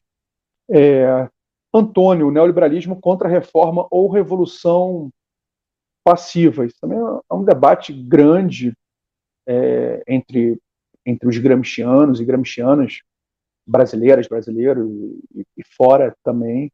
É, o Carlos Nelson defendia que era uma contra-reforma, tem várias outras é, autoras, inclusive dentro do serviço social, que é o lugar onde eu estou já há muitos anos, que defendem a tese da contra-reforma. E nesse livro aí do social liberalismo, eu vou defender que, inclusive, é uma, é uma revolução passiva. O próprio Carlos Nelson é interessante nessa abertura que o Carlos Nelson tinha, apesar de que ele tinha muita firmeza nas suas posições, né, abertura não significa não ter firmeza, ele, é, ele aponta que tem um elemento da categoria de revolução passiva que seria importante para entender o neoliberalismo, que seria o debate sobre o transformismo. Ele fala, olha, é contra a reforma, ele dá lá os elementos do que, que ele acha, por que, que ele acha que é contra a reforma. Essencialmente, assim, também não quero é, reduzir o texto do Carlos Nelson, esse é um texto interessantíssimo, importantíssimo, fundamental, tem que ser lido, debatido e discordado também é, no qual a contrarreforma significa que é um elemento de reversão dos ganhos da classe trabalhadora anteriormente. Portanto, é um, é um período de reversão histórica. De fato, o neoliberalismo é um período de derrotas históricas da classe trabalhadora do ponto de vista econômico, político, cultural, geopolítico, etc. Inclusive, leva né, o chamado fim do socialismo real no leste europeu, na, na, na ex-União Soviética e em tantas outras regiões, com pouquíssimas exceções. Hoje aqui a gente pode até abrir aqui um debate onde está o socialismo, onde não está o socialismo, e aí um, pelo menos uma acho que vai ser, vai ser consenso, porque nada é consenso dentro do, do comunismo, mas pelo menos Cuba, ali o Vietnã, tem um enorme debate se China é ou não é, Coreia do Norte e algum, talvez mais um ou outro país que eu esteja esquecendo. Mas a categoria de contra-reforma, o próprio Carlos Nelson ressalta no texto dele é, o seguinte: ele fala, bom, primeiro que a categoria de contra-reforma no Gramsci tem peso quase zero, é uma nota que o Gramsci fala de contra-reforma, na verdade, num debate sobre as reformas religiosas, que é como a Igreja Católica vai, de, numa, numa ascensão reacionária, vai lutar contra as reformas protestantes. Então, é uma nota só do Gramsci sobre contra-reforma. Então, uma, uma categoria, digamos assim, talvez nem seja uma categoria, mas uma expressão do Gramsci que ele usa somente uma vez nos cadernos, então tem pouquíssimo peso é, na obra gramsciano. Mas o que significa isso? Né? Processos de reversão é, histórica, inclusive de, no caso do neoliberalismo, para marcar as perdas da classe é, trabalhadora. Então, esse foi o debate. A revolução passiva, quando o Gramsci discute a revolução passiva, ele faz tanto a transição entre modos de. Aí no debate se é revolução passiva, eu li o texto da, da Luciana Aliaga, muito interessante, né? Se revolução passiva é o mais geral, se a revolução restauração é a mais geral, e a revolução passiva é uma determinação mais histórico-concreta da revolução restauração. É, mas essa polêmica muito interessante, essa leitura da, da Luciana. Mas, enfim, tomando que a revolução passiva, ele está discutindo tanto a transição entre modos de produção, que é do feudalismo para o capitalismo, que é o ressurgimento, e também entre blocos históricos, ou entre mercados determinados, se quiserem usar a terminologia que a gente falou aqui, que é o debate da transição do concorrencial para o monopolista, do capitalismo concorrencial para o monopolista, que é o fascismo e é o americanismo fordismo, o chamado New Deal, né, que é mais, mais corrente nesses processos da revolução passiva, porque o debate da contra-reforma fica um debate mais da superestrutura. O debate da revolução passiva já inclui o debate da transição na base produtiva. Isso já é um ponto, para mim, muito, muito importante a ser ressaltado. Em todo debate que o Gramsci faz da revolução passiva, ele faz o debate da transformação da base produtiva, dos impactos nas classes sociais. Ele fala como que o Estado vai ter nova, o Estado ampliado, né, no, Estado sentido gramsciano, da, da, sociedade civil, da sociedade política, não só ali do, do Estado estrito senso, como a gente chama comumente, vai ter esse conjunto de transformações e esses elementos de cooptação via o transformismo, que são cooptações hegemônicas. Mas essa hegemonia, para Gramsci, tem uma base material. O Gramsci fala lá que a hegemonia nasce no chão da fábrica. O que o Gramsci quer dizer com isso, na verdade, quando ele está discutindo transformismo? Que o, o, o Estado, o estrito senso, que é a sociedade política, tem um conjunto de, de mediações para atrair setores das classes subalternas para o bloco social dominante. E uma delas, justamente as formas de intervenção do Estado na economia e nas expressões da questão social. Portanto, há atendimentos muito pontuais de demandas imediatas da classe trabalhadora nos processos de revolução passiva. Então não é somente uma cooptação hegemônica ideológica, ser uma base material. Isto acontece no neoliberalismo. No neoliberalismo não acontece uma diminuição do Estado. Acontece uma ampliação do Estado ampliado. Só que a questão que nós temos que discutir é como se dá essa refuncionalização do Estado e como que são atendidos esses não interesses históricos da classe trabalhadora. O neoliberalismo significa uma das maiores derrotas na história da classe trabalhadora. Ponto. Sem mediação. Entretanto, nesses processos de derrota, dado o acúmulo colossal que a classe trabalhadora teve nos últimos 150 anos de luta, a classe burguesa não pode, não tem como, para manter a sua dominação, a sua supremacia não tem como fazer uma, aspas, destruição via o Estado mínimo para patamares lá do Estado chamado mínimo, aspas, liberal. Bom, primeiro que nunca foi, aí sim, aí por isso que a importância do mercado determinado, do Gramsci. Primeiro, o Estado liberal nunca foi mínimo. Então já tinha ali um conjunto de formas do Estado operar a supremacia burguesa. Hoje, 150 anos depois da Primavera dos Povos, 150 não, até mais, né? 150 da Comuna de Paris, né? Isso, 170, 160 e alguma coisa, 160, 170 anos depois da Primavera dos Povos e da Comuna de Paris, e 100 anos depois da Revolução Russa, etc, etc, etc. A classe burguesa dominante vai fazer esse nível de reversão histórica sem atendimentos pontuais, eu quero sublinhar isso, atendimentos pontuais a demandas imediatas da classe trabalhadora. Não é possível, na minha avaliação. Por isso que tem Bolsa Família, por isso que tem auxílio emergencial. Não é porque o Bolsonaro é legal e fez o auxílio emergencial.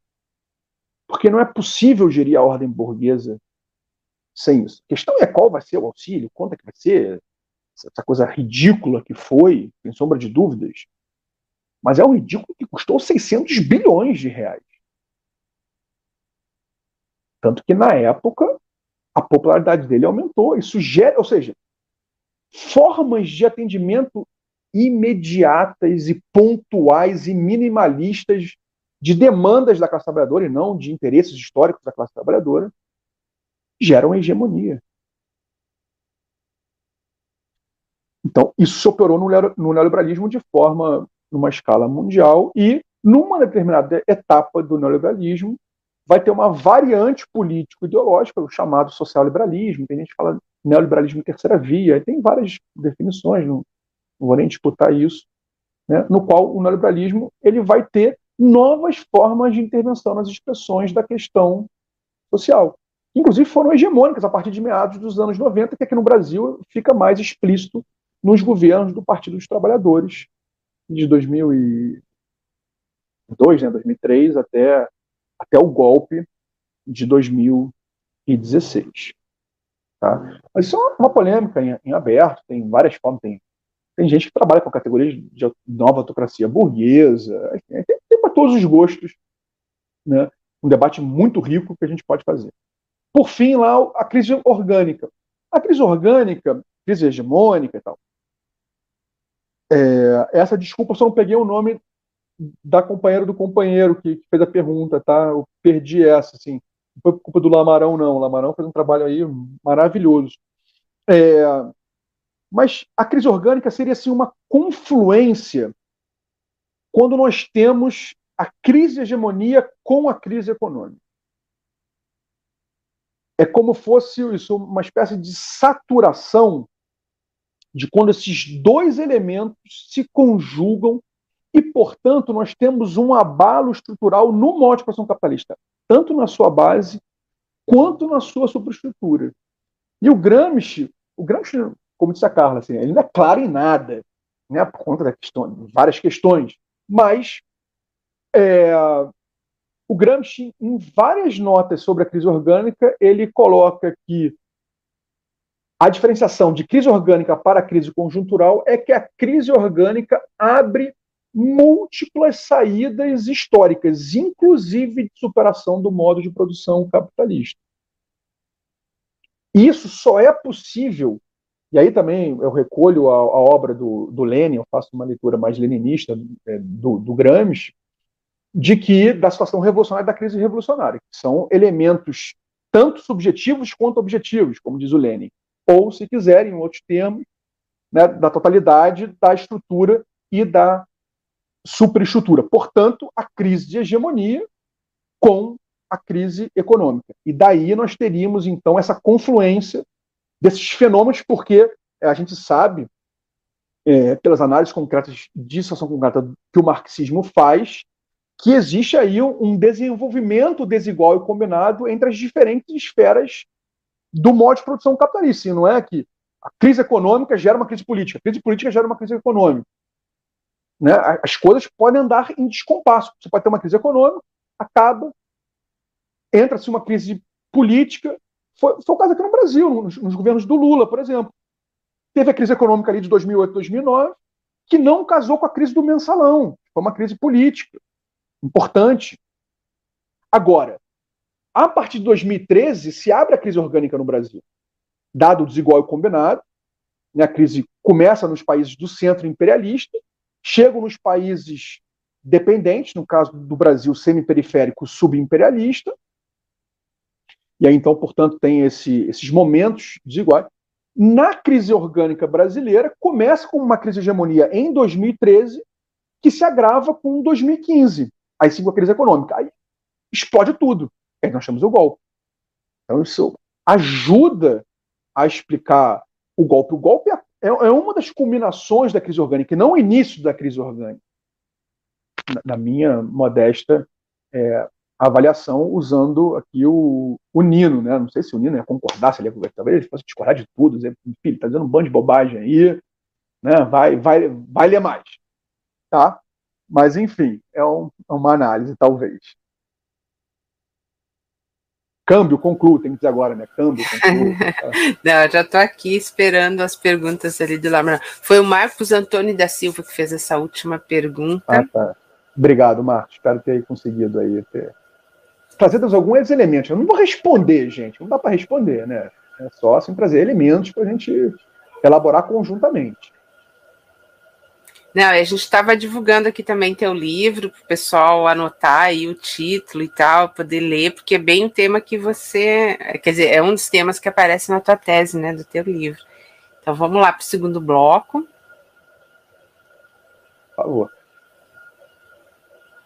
Você vai controlando o tempo, tá, Carla? Por favor, pode. Ah, não, tá assim, não, tá tranquilo. Tá, tranquilo. É. Uhum. Não sei como tá a dinâmica de vocês aí e tal.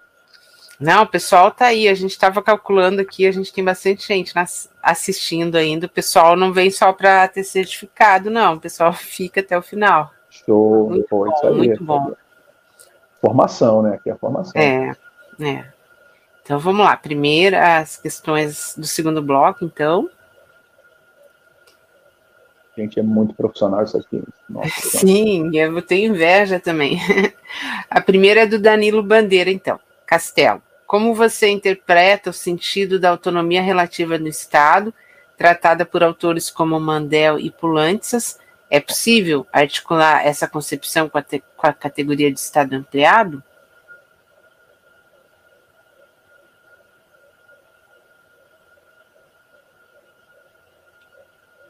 Beleza. Okay, então, a próxima, segunda. Isso aí eu vou suar, hein? É, eu confesso que eu estava eu tava querendo te perguntar aqui sobre a leitura do Pulantes.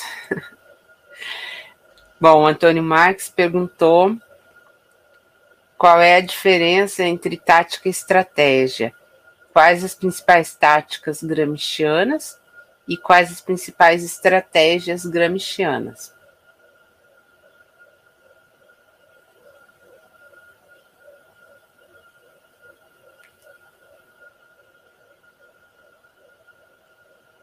Beleza. E a terceira, então, que foi feita pelo Marcos Antônio da Silva. Ah, ah, não sei se é a mesma pessoa, mas acho que sim.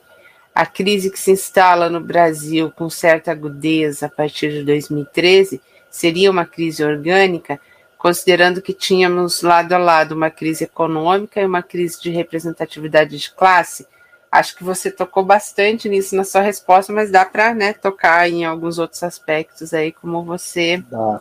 como você achar melhor. Então, deu para pegar as três, né? Deu, Joia. deu.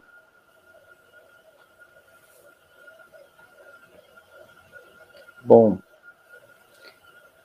né, o Antônio Marcos, Antônio, copiei aqui, super obrigado também pelas, pelas perguntas e questões que a gente pode também e adensando alguns elementos, mas também outros elementos a gente não consegue adensar muito.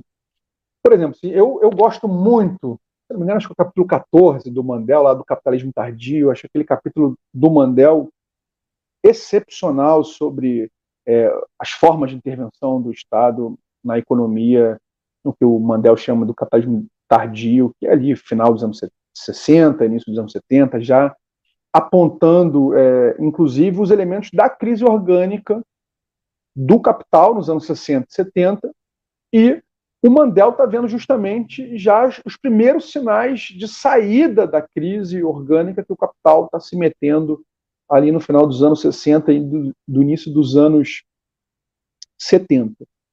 E o próprio Mandel, é, ele coloca elementos importantíssimos da intervenção econômica do, do Estado, e eu acho que o Mandel é um dos autores essenciais para nós não embarcarmos nesse mito do Estado mínimo liberal. E tem vários elementos da obra do, do Mandel é, para isso. Então, me parece que o Mandel ali, mas isso é uma leitura, é, eu não vou dizer superficial, mas é uma leitura provisória. Também assim, o Mandel escreveu muita coisa, o Mandel tem uma obra vastíssima, eu não, não conheço a totalidade da obra mandeliana, tenho vários companheiras e companheiros, né, que são militantes, inclusive, de organizações mandelistas, aprendo demais, não só com Mandel, mas com essas companheiras e companheiros. Mas, enfim, é uma obra muito vasta, então eu estou falando aqui de um ponto, né, de um livro do Mandel. Então, não sei se na obra do Mandel, né, inclusive, é mais um autor desse que escreveu durante, escreveu muito, durante muito tempo, nós percebemos também oscilações dentro da sua obra, com autocríticas e renovações, né, reformulações, etc. Mas essa obra, que é uma obra clássica do Mandel, né, o Capitalismo Tardio, é, ele me parece, ele está adensando no sentido gramsciano né, de estar ampliando as formas de intervenção do Estado na economia, nas expressões da questão social para a manutenção da, da supremacia burguesa, inclusive incorporando elementos político-ideológicos. Então, isso é muito interessante ali Aí teria que ver, tá? Assim, eu não vou conseguir acessar agora o livro do Mandel, mas é o capítulo 14 ou 15. É Estado. Assim, é um, tem, um, tem um título bem, bem forte. Dá, dá para identificar lá no Capitalismo Tardio. Super recomendo a leitura desse capítulo. É, o Polantzas, idem. Também, quer dizer, o Polantzas acaba morrendo até mais cedo, mas tem, tem obras, inclusive estão sendo relançadas aqui no Brasil, vamos fazer essa propaganda, né? O, o companheiro Danilo Martuccelli tem feito um trabalho muito interessante, está traduzindo, acabou de sair o Fascismo e Ditadura, né, está até lá, no blog, lá, Literatura Marxista, é, então vale super a pena, Polantzas tem. Eu não conheço tão bem assim também o Polantzas, embora seja um autor que eu tenho uma enorme admiração. Eu li um dos últimos livros do, do Polantzas, que é Estado, Poder e Socialismo. Confere, Carla? É, acho que, acho que é isso, né? Estado... É, isso mesmo. Uhum. Tá. É, essa é a obra que eu li do, do, do Polantzas, as outras, eu li um capítulo aqui, um outro capítulo ali, li esse fascismo ditadura, ele tem um pequenininho sobre crise de hegemonia, ali na, na Grécia, na Espanha, muito interessante. É, mas isso, eu realmente não sou um conhecedor da obra é, polanciana, mas o que eu conheço que é esse livro, o Polantzas, ele apresenta, embora seja uma fase eurocomunista do Polantzas, tem ali questões né, que a gente tem que ler com cuidado aquela, aquela obra, mas tem uma reflexão importante, inclusive o Polantzas, nesse livro, ele traz também elementos contundentes é, de que nunca houve é, um Estado mínimo burguês. Mesmo lá também na sua fase concorrencial, o modo de produção capitalista, o Estado burguês, sempre teve formas de intervenção diretas e indiretas na acumulação. Isso vai se adensando com o passar do tempo, mas estava é, sempre presente. Lendo, sim, lendo inclusive esses dois autores, Mandel e Polantes, com essas limitações que eu tenho, mas muito influenciado também pelo Gramsci, é, eu tenho defendido a tese que é, inclusive no próprio neoliberalismo, onde muitas pessoas falam de redução do tamanho do Estado, eu discordo dessa tese. Na minha avaliação, tem uma ampliação do Estado ampliado nos distintos blocos históricos, de forma linear, né? isso não, tem muitas mediações, tem contradições, tem indas e vindas, mas mesmo no neoliberalismo nós temos uma ampliação do Estado ampliado. E na minha avaliação, essa ampliação do Estado ampliado pode parecer aqui um, um jogo de palavras, mas não é, não se dá somente pela ampliação da sociedade civil. É, em algum desses textos, inclusive, defendo a tese de que temos uma ampliação da própria sociedade política. Em especial, aquilo que nós poderíamos chamar, isso não está no Gramsci, dos aparelhos coercitivos de expropriação e exploração econômicas inclusive no neoliberalismo. E o Polantzas ele traz alguns desses elementos nessa obra Estado, Poder e Socialismo. Eu não vou lembrar também agora qual, quais capítulos, não tenho assim tanto isso na cabeça. É, isso também está na Suzane Brunhoff, que o, o próprio Polantzas faz um debate interessantíssimo, interessantíssimo com a Suzane Brunhoff, que é uma economista francesa, riquíssima, foi muito é, publicada aqui no Brasil nos anos 80 e 90, mas hoje né, a gente não tem lido mais, está vivo, inclusive, tem escrito com, com, com François Gesney, etc. É uma autora, assim, eu acho excepcional. Né? Meio estruturalista, meio auxiliana, mas, enfim, fantástico. É, então, então, um debate interno ali entre eles, ali, entre Polantzas e, e, a, e a Brunhoff. Mas eles colocam esses elementos né, de como que no próprio neoliberalismo nós temos uma ampliação da intervenção do Estado na economia. Só que isso se dá de outras formas, há mudanças. Se antes nós tínhamos estatais que, que eram mais direcionadas à acumulação capitalista, hoje, por exemplo, o fundo público. O fundo público no Brasil, por exemplo. Vou dar o exemplo do Brasil, para a gente não ficar falando do, do, capitalismo europeu. Vamos falar aqui do capitalismo independente, é, semi-periférico, subimperialista brasileiro. É, o fundo público, no, no, nos primeiros governos Fernando Henrique Cardoso, é, o fundo público federal, abocanhava em torno de 25%, acho que era 24%, 25% do PIB. No auge dos governos do, do Partido dos Trabalhadores, chegou a 37%. E hoje está, se eu não me engano, em 34%.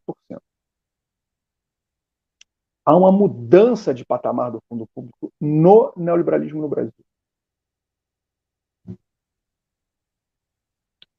diversas outras formas o Estado, enquanto sociedade política, se expande e se refuncionaliza e se articula de forma privatista com um grande capital, que é o caso, por exemplo, do FIES, do ProUni, da EBSER, das contrarreformas da Previdência, que vão alimentar aí os fundos do capital portador de juros, como é, por exemplo, esse que pega a gente, como é que é mesmo? Esqueci agora, gente.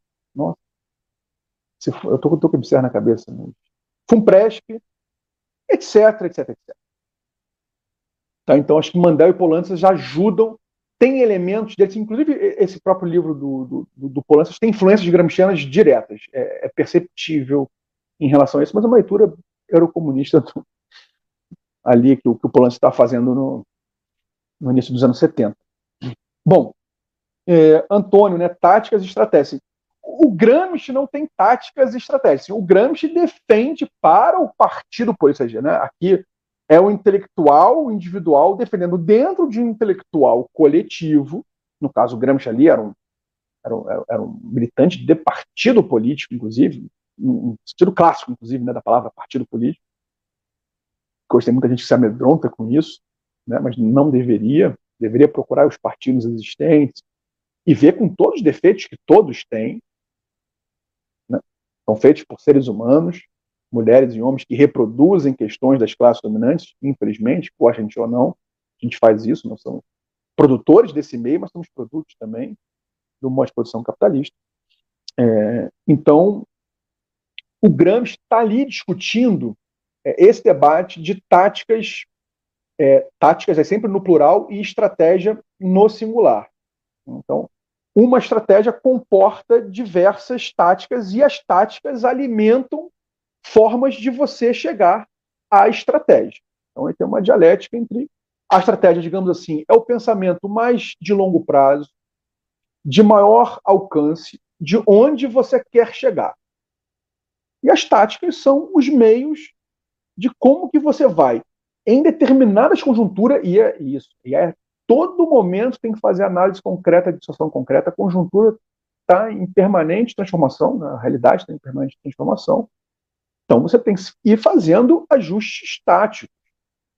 Vou dar um exemplo. Né? O Lenin, para usar o Lenin, que é a grande figura, o Lenin faz um ajuste ali na Revolução. Olha, vamos fazer aqui o NEP e vamos implementar aqui o terrorismo fordismo na, na, na Revolução Russa. Né? Hoje em dia, muita gente diria, né, como tem gente dizendo isso da China, por exemplo. Não estou defendendo a China aqui, não, tá, gente? China é um caso extremamente complexo, não, não vai resolver isso aqui de jeito nenhum. Mas a introdução de métodos produtivos terroristas, fordistas, na Revolução Russa foi um ajuste tático que o Lenin, o Lenin não, né? o Partido Bolchevique, o Comitê Central Bolchevique, o partido como um todo, fazem ajuste ali pra, para a manutenção da Revolução Russa e foi correta. A história mostrou que foi correto. Muita gente pode dizer assim, ah, lá, o camarada Lenin sucumbiu né, ao, ao que o Gramsci depois vai chamar, digamos assim, do americanismo fordismo. Embora o americanismo fordismo do Gramsci é mais avançado do que aquele, aquelas primeiras formas terroristas que estão sendo ali incluídas é, na base produtiva da revolução bolchevique, né, é, russa, para inclusive manter os interesses estratégicos de manutenção da transição é, ao socialismo. Então, portanto, esse debate das táticas da estratégia são muito, são muito fundados em relação ah, como os partidos políticos ou outros intelectuais coletivos podem ser movimentos sociais, por exemplo, ou qualquer outro movimento político que assuma não a forma partido, né, mas a, a, o partido enquanto intelectual coletivo, né, como o Gramsci fala, que não precisa ter necessariamente a forma partido, mas atuar como um partido é, político, e esses debates são internos a esses grandes coletivos. No caso lá do Gramsci, como eu falei, cadê? Tá aqui, né? As três controvérsias do Gramsci. Né? Então, lá o Hilfeld, a linha reformista, dizia qual era a, a tática. Vamos aqui fazer, vamos ocupar postos dentro do, do, do Estado é, burguês, de diversas formas, né, via parlamento, via a luta sindical, via, enfim, várias outras formas de, de atuação, e nós vamos acumular né, forças e num determinado momento onde a classe trabalhadora vai suplantar a classe burguesa, nós então vamos chegar ao socialismo. Então, assim, é uma estratégia reformista no qual você vai ajustando táticas para chegar a essa estratégia. E ali no caso também do stalinismo. Né? A estratégia era uma estratégia. E agora, porradaria vai comer, mas era uma estratégia etapista, né, de que em alguns, por exemplo, alguns países, aqui no Brasil, né, esse debate, né, nós tínhamos que, dado que o Brasil era feudal, semi-feudal, aí tem, tem nome para tudo que é gosto, nós temos que fazer a revolução democrática burguesa, né, limparmos os resquícios pré-capitalistas, né, fazendo uma política anti-imperialista e anti-latifundiária, e para isso, então, acumular forças para a revolução socialista. Então, era uma estratégia etapista é, de acúmulo também de forças, mas isso mais para os países dependentes, por exemplo. Né? Coisa que o Gramsci vai questionar, inclusive, também para a própria Itália, o debate né, na China, enfim, foi um debate que tinha ali na, na época. Tá? Então, esse debate da tática da estratégia está mais dentro do debate é, do partido político que o Gramsci fazia na sua época. E o Marcos Antônio, da crise orgânica de 2013. É, assim, em 2013, abre-se, na minha avaliação, e aí também é muito recente do ponto de vista histórico, né? isso ainda está tá sob júdice ainda, a gente está difícil ler essa conjuntura, estamos com muitas dificuldades, nossos intelectuais coletivos estão com essas dificuldades e por isso que nós temos errado bastante, nós temos que fazer, fazer uma autocrítica, nós temos errado nessa conjuntura. Todos os partidos políticos de esquerda, e eu faço parte de partido político, tá? É, sou extremamente favorável a essa forma de organização da classe trabalhadora, mas nós temos errado bastante é, na análise e, portanto, temos errado bastante nas nossas é, táticas, inclusive porque nós temos dificuldades muito grandes de fazer leitura da conjuntura, embora nós tenhamos diversas ótimas leituras de conjuntura, mas ainda insuficientes. É, mas, só para dar uma minúscula contribuição, é, me parece que 2013 abre-se uma crise de hegemonia, inclusive a crise orgânica no Brasil se abre como uma crise de hegemonia, se soma à crise econômica de 2015, e aí, então, como diria o Gramsci, né, estamos vivendo aí os fenômenos patológicos mais diversos. Abriu-se a caixa de Pandora e estamos vivendo tudo que a gente viveu. Golpe, emenda constitucional 95 contra reformas trabalhistas, terceirização, né, governo genocida que a gente não precisa nem falar é, muito. Né? A gente está aí os elementos mais grotescos da sociedade brasileira brotando por todos os poros né, do, porão da história. É, então, isso me parece uma crise orgânica, mas isso é muito insuficiente. Agora, estou vendo a crise, o debate do Gramsci de crise orgânica e de mercado determinado, me parece que uma das grandes falhas das nossas análises de conjuntura é não perceber o que está em processo de transformação na nossa base produtiva. Tem elementos muito interessantes do debate sobre a uberização, da indústria 4.0, mas ainda muito guiada ao que vem do capitalismo central.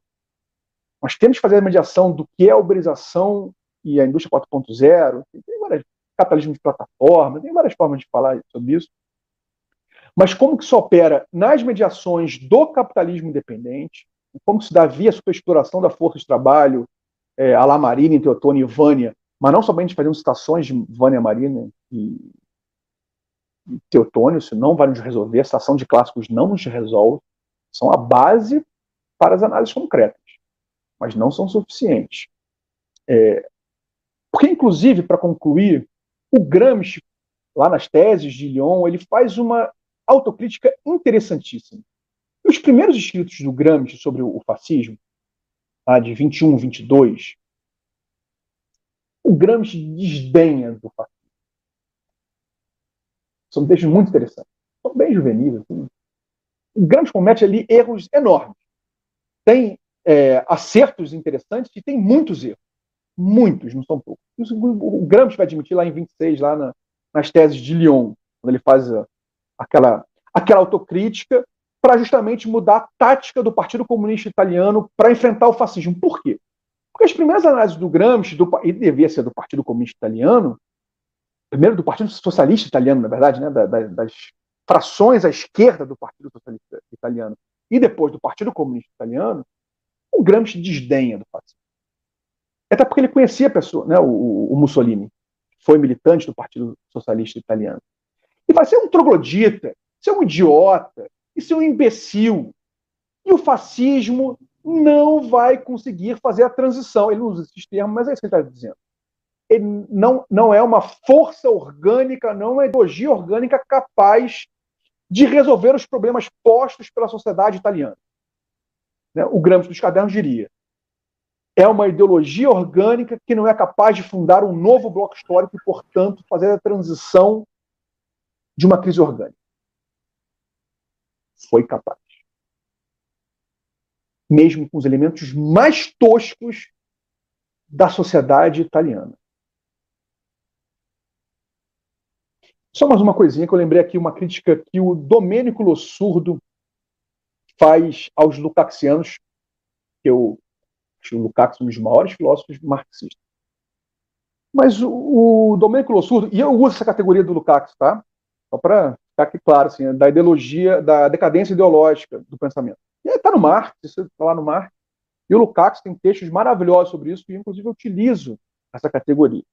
Mas o, o Lossurdo, lá no livro dele sobre o Gramsci, ele coloca uma questão muito interessante. Por que, que nos anos 20 e 30 em plena decadência ideológica, numa nova etapa da decadência ideológica do pensamento burguês, a burguesia consegue renovar a sua hegemonia?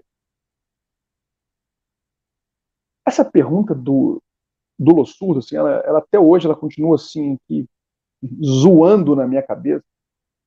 Então, essa me parece uma das duas grandes questões postas hoje. Um, Quais são os elementos da, da transformação da base produtiva hoje no capitalismo que aumenta a subsunção real e formal da classe trabalhadora ao capital, do aumento da alienação, do, do, aumento do fetichismo, do aumento da extração do mais-valor via forma absoluta, via forma é, relativa, e aqui no capitalismo independente via superexploração da força de trabalho. E dois, essas formas altamente, bizarramente decadentes do pensamento burguês vão ser capazes de, junto com essas transformações da base produtiva, soldar um novo bloco histórico? Porque o ultra, o que muitas pessoas têm chamado de ultra neoliberalismo, é a fase da descendência, da decadência do bloco histórico neoliberal. Que a crise orgânica, se é uma crise orgânica, significa que se abriu um período de derrocada do bloco histórico neoliberal. Se isso é verdade, se isso é verdade, se isso tem elementos, tem grãos de verdade, para onde nós estamos apontando? Porque nós estamos muito presos ao ultraneoliberalismo como uma fase do neoliberalismo, que eu tenho acordo, mas e se for a fase de crise orgânica? Porque crise orgânica para o Grêmio significa vai ter uma saída histórica. E a burguesia dá saídas históricas. E por isso, para mim, que não vale crise estrutural, porque crise estrutural não permite ver que você vai ter fases.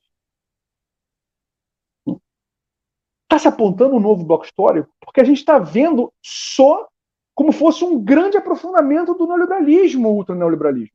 Mas no ultraneoliberalismo, se, se a gente quiser usar esse termo, está apontado elementos da saída. A gente não está vendo isso.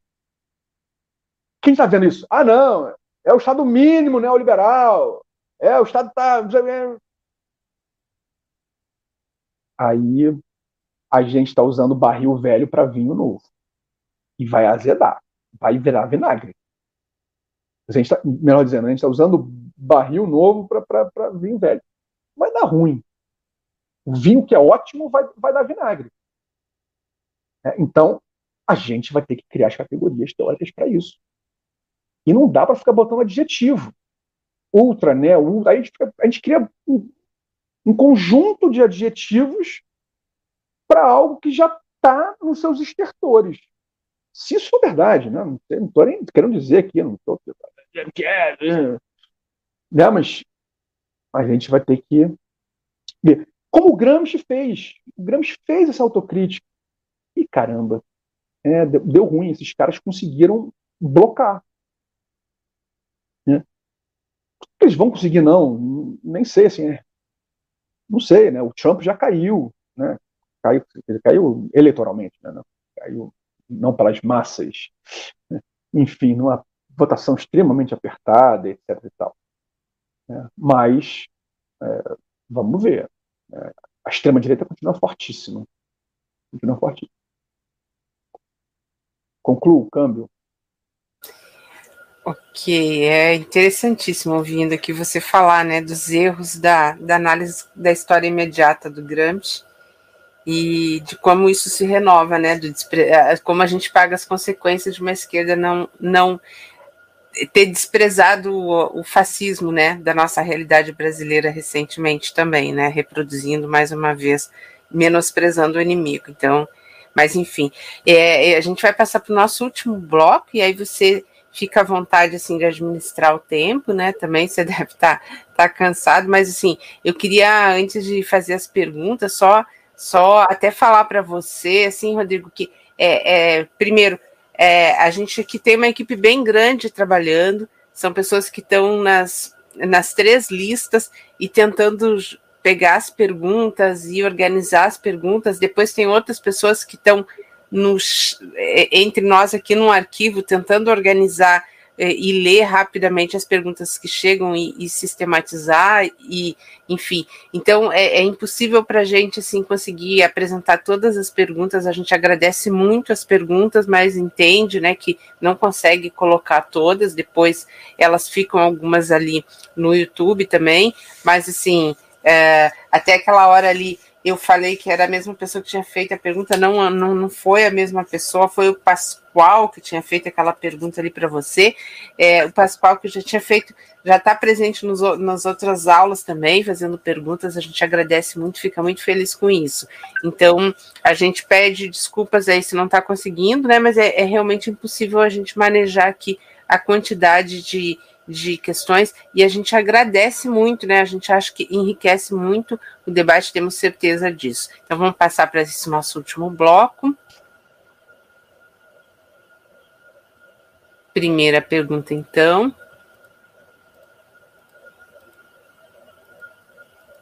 Ah, vamos ter quatro, quatro perguntas aqui. Do professor Luciano, do LIEP Rio de Janeiro. Pergunta: Gostaria que o professor Castelo aprofundasse a explicação da diferenciação da crise orgânica e da crise conjuntural, e também como se dá essa transição de uma época para outra no bloco histórico. Hoje ainda temos o mesmo bloco histórico neoliberal da década de 1980, né? ainda estamos no mesmo bloco neoliberal da década de 1980.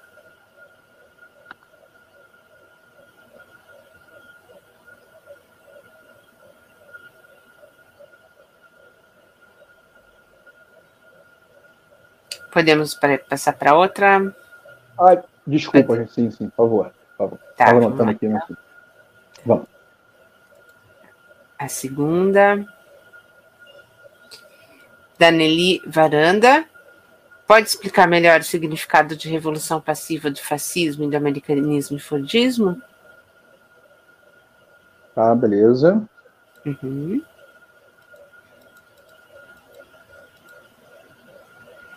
E o Sebastião Ferreira está perguntando: opa, o restabelecimento da democracia brasileira pós-ditadura pode-se dizer que foi resultado de uma crise orgânica?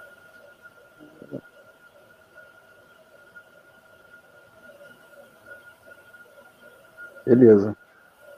E a próxima.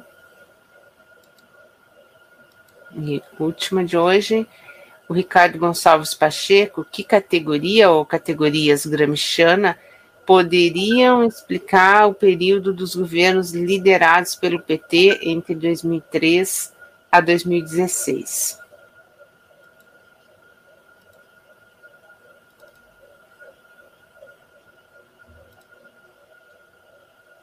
Beleza. Gente, é, Luciano, Nelly, Sebastião, Ricardo, antes também. É, muito interessante ver que quase todas as perguntas é, têm, têm esse, esse apuramento né, da categoria em si, né, Carla? Mas vamos entender a nossa realidade. A gente não vai ficar aqui, não é o Gramsci pelo Gramsci. Nós temos que fazer uma leitura fidedigna, fidedigna da obra do Gramsci, como disse a Carla. Tem que ir para os originais, embora é muito difícil. Eu gosto muito daquele livrinho Leitor de Gramsci. Livrinho não, não, não livrinho não, tem umas 400 páginas. Que o Carlos Nelson compilou, digamos assim, as principais notas. Ali, eu acho que é uma excelente introdução. Eu gosto muito, pessoalmente. Não sei a opinião aí do pessoal, mas é, são 10 tópicos que o Carlos Nelson compila as principais notas, digamos assim. Mas, né, óbvio que tem outras que ficaram de fora. É uma seleção. A seleção é sempre. É que nem escalar a seleção do Brasil, sempre vai ter briga. Mas ali, assim, grande parte das principais estão, estão ali e ele agrupa por, por tema. Então, porque o Gramsci é muito vasto, né? São seis volumes.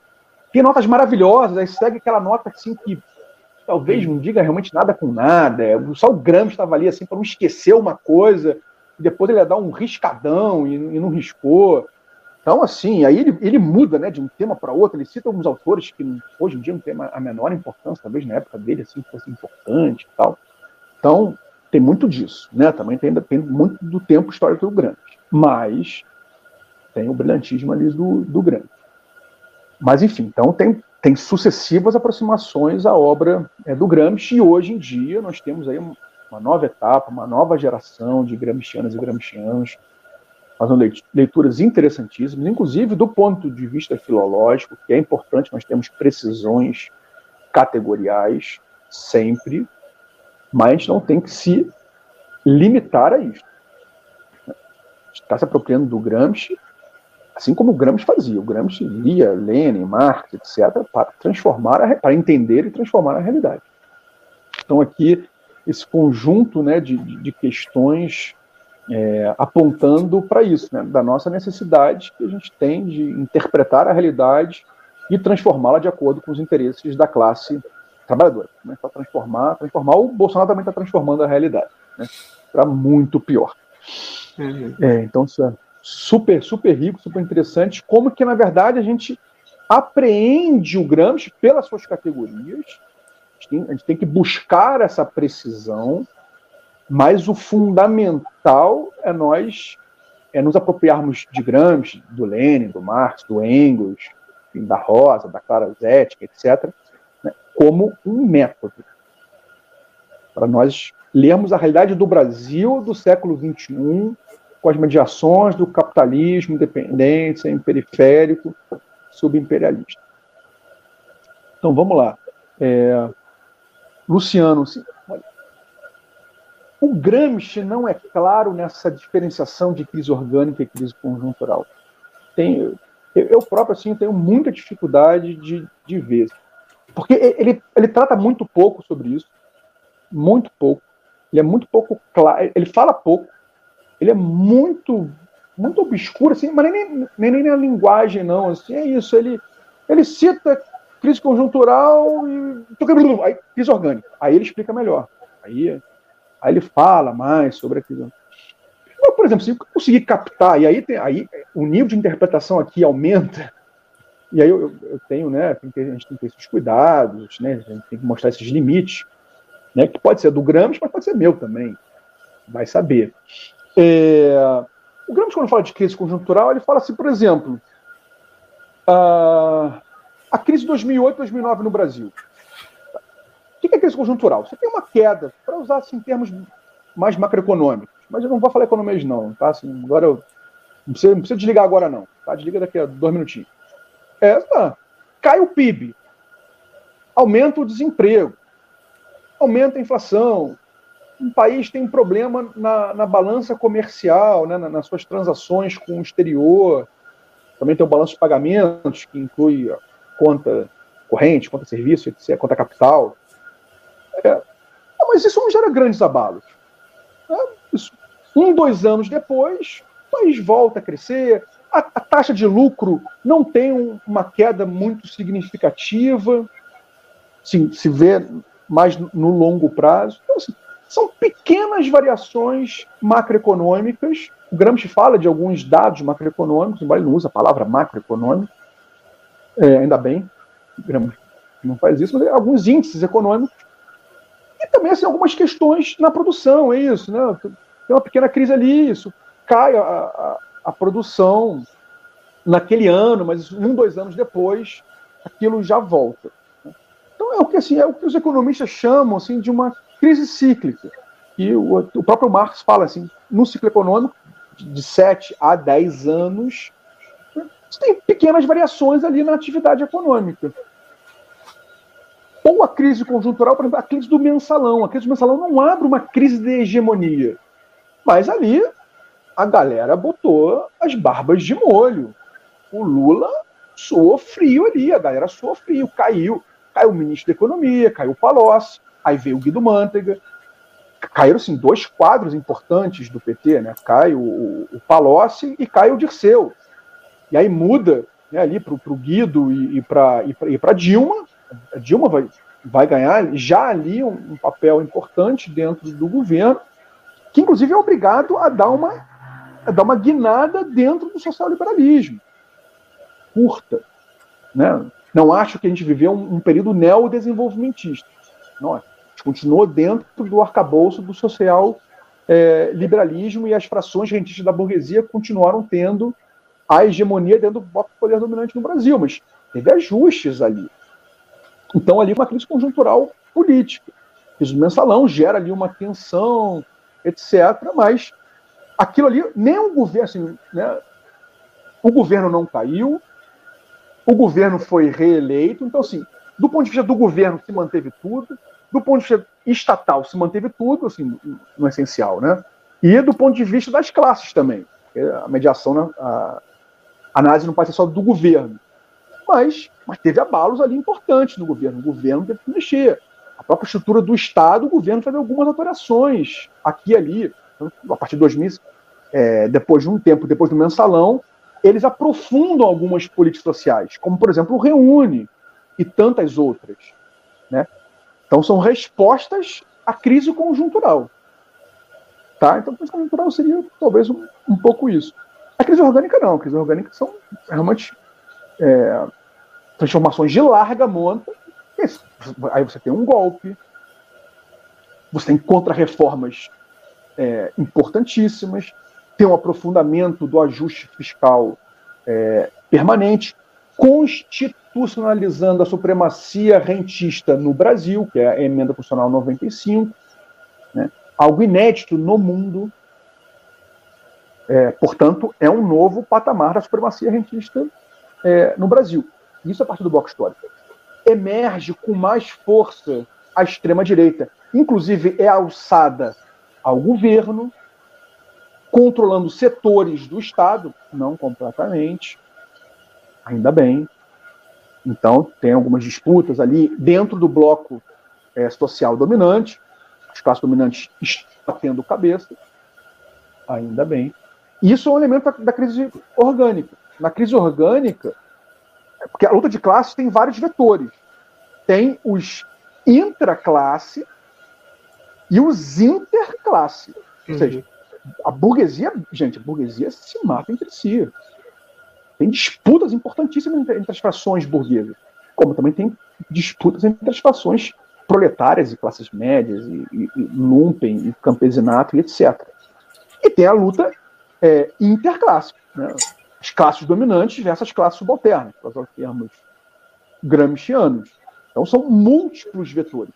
Na crise orgânica, um dos elementos é justamente que as, as classes de cima batem cabeça. Isso não significa dizer que eles não estão no poder, né? porque a inércia os favorece. Então, se a gente não tira eles do poder, eles vão continuar lá, mesmo eles brigando e batendo cabeça entre eles. A gente continua no poder. A gente tem que tirar. Assim, não vai morrer de inanição. Não vai morrer por causa de uma crise orgânica. Né? Isso era uma das grandes lições do, do Grande. Tá?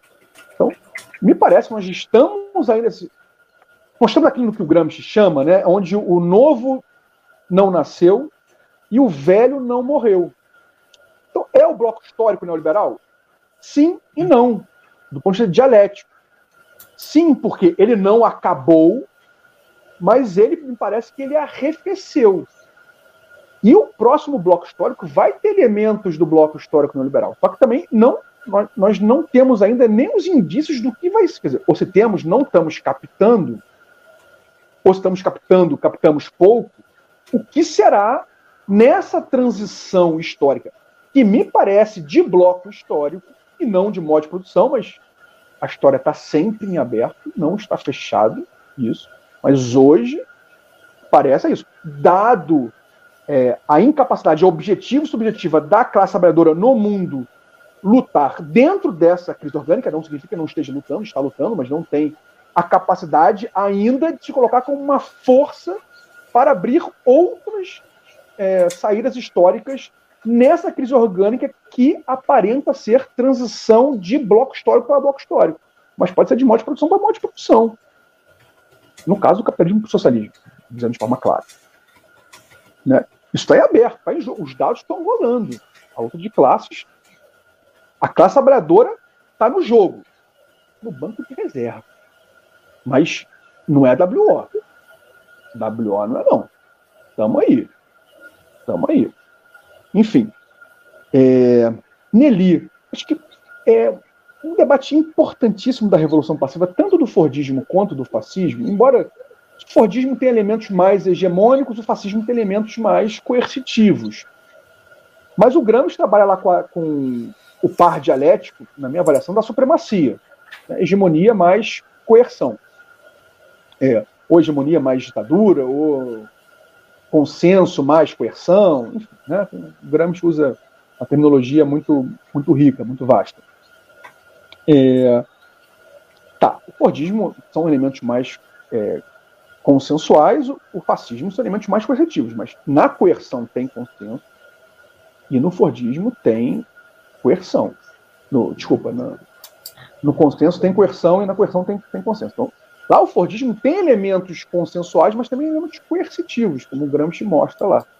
Assim também como o, o fascismo. Então, mas, então tem esses elementos, mas o, o Gramsci ressalta muito no, nos cadernos, isso me parece, inclusive, uma leitura que diminui o peso da economia na leitura do Gramsci, inclusive da Revolução Passiva, é, das transformações da base produtiva, que é essa, justamente essa transição é, que o capitalismo opera do concorrencial para o monopolista. Né? Nas formações econômicas sociais italiana e estadunidense. Então, a gente perceber esses elementos que o Gramsci traz na Revolução é, Passiva. Então, ver os elementos da transformação da base econômica, porque quando a gente fala muito de revolução passiva e fascismo e tal, no Fordismo não, porque o Fordismo já, já traz em si o debate da, da base produtiva. Mas a gente fica muito restrito, às vezes, falando todo mundo, estou falando de ninguém, não, não é recado para ninguém, tá, gente? Por favor, aqui. Não. É, mas na Revolução Passiva vejo isso é, em, várias, em várias leituras, que fica muito restrito também ao debate do, do transformismo, da cooptação, né, dos setores mais moderados da classe trabalhadora e da decapitação dos setores mais radicalizados da classe trabalhadora que não aceitam compor é, de forma subalterna o bloco social dominante que está sendo construído no novo bloco histórico. Sebastião, democracia pós é, 80 no Brasil. Eu diria que os anos 80 no Brasil é uma grande crise orgânica a Carla me corrija, tá? Tá uma historiadora de, de mão cheia. Né? Mas assim, eu, eu falaria da longa década 80, para usar o termo lá do, do, do Hobbes-Ball. Né? Tem gente que coloca é, a decadência ali do bloco histórico é, empresarial militar brasileiro, né, da, ditadura empresarial militar brasileira, é, em 74 que já ali já começa, já tem os elementos do arrefecimento do milagre econômico e das derrotas ali na oposição, das eleições ali do MDB, etc, e da abertura do Gaio. Eu não concordo com isso. Nessa, para mim começa em 79 a crise orgânica abre-se ali em 79, como crise política, mais uma vez começa como política, se desdobra em econômica em 82, e ali se abre a crise orgânica. Assim, se a gente visse ali a quente, né? hoje em dia é fácil fazer essas análises, né? Assim, é, o processo já, já, já se esgotou, a gente vai lá, opa, começou 79, 82. Na hora, assim, eu ia errar, assim. Ó, a análise de conjuntura hoje em dia tem quase valor de, de, de horóscopo de jornal, a gente tem que tomar muito cuidado, né? Assim, tem que saber os limites delas, mas a gente tem que continuar fazendo. Né? Também é de erros em erros até o acerto final. Né? o Lênin lá de, de derrota em derrota, vitória final. É, mas 7-9, aí sim, já tem, tem isso, ali a anistia e as greves, as greves do ABC, eles abrem ali a crise de hegemonia em 78, 79. Então, o novo sindicalismo, olha, olha só como que o mundo dá, olha como a Terra realmente é redonda, né? O mundo dá volta. O novo sindicalismo 78, 79 ajuda a abrir a crise orgânica, a crise hegemônica, a anistia e tal, um conjunto de fatores ali. É, a reorganização da classe trabalhadora em alguns partidos, inclusive o Partido dos Trabalhadores, é fundamental nisso. Crise econômica, crise da dívida externa 82, aí o bicho pega, crise orgânica, até se resolver aonde? Na minha avaliação com o Henrique Cardoso. Né? Porque aí tem o, arremedo do, do Collor, mas né, cai muito rápido e tá. Blá, onde é que solda? No Fernando Henrique Cardoso. Por quê? Até porque nos anos 80, o José Ricardo Tawili, foi o livro aí que a, que a Carla anunciou, junto com o Ricardo Antunes tal, blá, mas numa base marxista vai ver isso. Que nos anos 80 estava sendo operada a nossa derrota. Nós temos vitórias importantes do ponto de vista político, cultural, ideológico nos anos 80, mas nos anos 80 a nossa derrota está sendo produzida onde? Lá na base produtiva. Lá na assimilação o quê? Da base microeletrônica. Naquilo que o, o Harvey, há muitos anos atrás, falava da acumulação flexível. Então, estava sendo operada uma transformação na base produtiva, vinha a introdução da microeletrônica, do toyotismo aqui no Brasil, como chega nos anos 90, assim, a classe, a topeira, não a topeira revolucionária que o Marx diz, mas os esgotos que a classe burguesa constrói para a gente estavam muito bem sedimentados nos anos 80. Nos anos 90, isso vai bater fortíssimo. Então, a nossa crise, que se abre nos anos 90, inclusive com, com a decadência do PT, não é somente um, um problema político, cultural ideológico as bases de fragilização da classe trabalhadora foram produzidos lá onde a hegemonia nasce, na fábrica. Uhum. É, então, isso, isso vai dar aí uma perspectiva de totalidade que a gente vai ver. Putz, os caras soldaram, porque assim, bloco histórico não é somente governo, não é por presidente que a gente vê isso. Os presidentes são marcos, né? mas enfim, não é calendário eleitoral que determina um bloco histórico. Então aqui a gente tem que fazer essa análise da base produtiva e também da subestrutura, no qual o Estado é importantíssimo, sabe disso. A gente também não vai dizer que, que governo barra Estado, a gente sabe que são diferentes, né, são elementos diferentes, concorrem. Tá? Mas também é só uma análise, Sebastião. Tem para todos os gostos, tem outros elementos aí fundamentais e muito interessantes também. E por fim, grande Ricardo, é, o, as categorias neoliberais né, para o para o PT? É, tem, tem várias. Assim, acho que até a Revolução Passiva é, é uma delas. Transformismo, como o próprio Carlos tantos autores. A galera aqui que está que tá aqui também é, é, tratou disso, né? Carla, o Lamosa, o Gilberto, Heraldo, enfim. Várias pessoas estão aqui na, na organização e que vão falar aqui também. Tem, tem N né, análises é, gramscianas, e não só gramscianas, né, sobre, sobre esse período de como que o PT foi uma das formas, na minha avaliação, de o PT, quando ele, ele, ele é alçado ao, ao governo, não ao poder, né, ao, ao governo, ele está respondendo a uma crise conjuntural do bloco histórico no Brasil. Então, ali, que é o mensalão, ou, desculpa, mensalão não, é o apagão, é tantoão, né? Tem, tem rachadinho hoje em dia, né? Mas enfim, tem linha também. Mas teve ali o apagão, Teve a crise cambial do Fernando Henrique Cardoso, desemprego e tal, blá. Então, o PT, com o social-liberalismo, traz uma soldagem em fissuras no bloco histórico neoliberal. Então, na minha avaliação ali, 2000, e, 2000, 2000 2001, 2002, abre-se uma crise conjuntural no neoliberalismo brasileiro, o PT ganha a eleição por conta disso, pelo, pelo enfraquecimento dessa forma mais é, primária do neoliberalismo no Brasil, mais baseada no consenso de Washington e outros elementos que já apontavam para uma terceira via no Brasil, já no governo é, do PSDB, DEM enfim, e outras coisas esdrúxulas do, do cenário político brasileiro. É, e isso, o bloco histórico é, neoliberal no Brasil ganha uma sobrevida quando o PT, com a variante social-liberal do neoliberalismo, assume é, o governo, e aí, sim, tem realmente um, um, um governo com, com diversos êxitos do ponto de vista de reafirmação da supremacia burguesa que tinha entrado numa crise conjuntural. Inclusive, conseguindo conjugar, nesse período, a conciliação de classes, que significa que o PT também conseguiu atender demandas pontuais da classe trabalhadora, o que gera hegemonia. Gente, emprego gera hegemonia. Hegemonia não é, é só ideia, assim, não é? Né? O Lula é carismático, a gente assim, né? o Lula é carismático, portanto gerou hegemonia, porque o PT fala maneiro, porque não.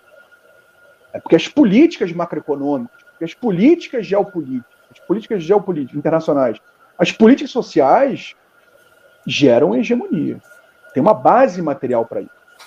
O subimperialismo brasileiro, que extrai mais-valia na Venezuela, no Equador, na Bolívia, no Paraguai, em Angola, em Guiné-Bissau, em Moçambique, ajuda a pagar o, o Bolsa Família aqui, ajuda a pagar o Reúne, ajuda a pagar o aumento salarial do funcionário público no Brasil, ajuda a aumentar de 400 mil para 600 mil o funcionário público no Brasil aumenta, é, aumentos reais de salário mínimo. Isso, isso, é base material.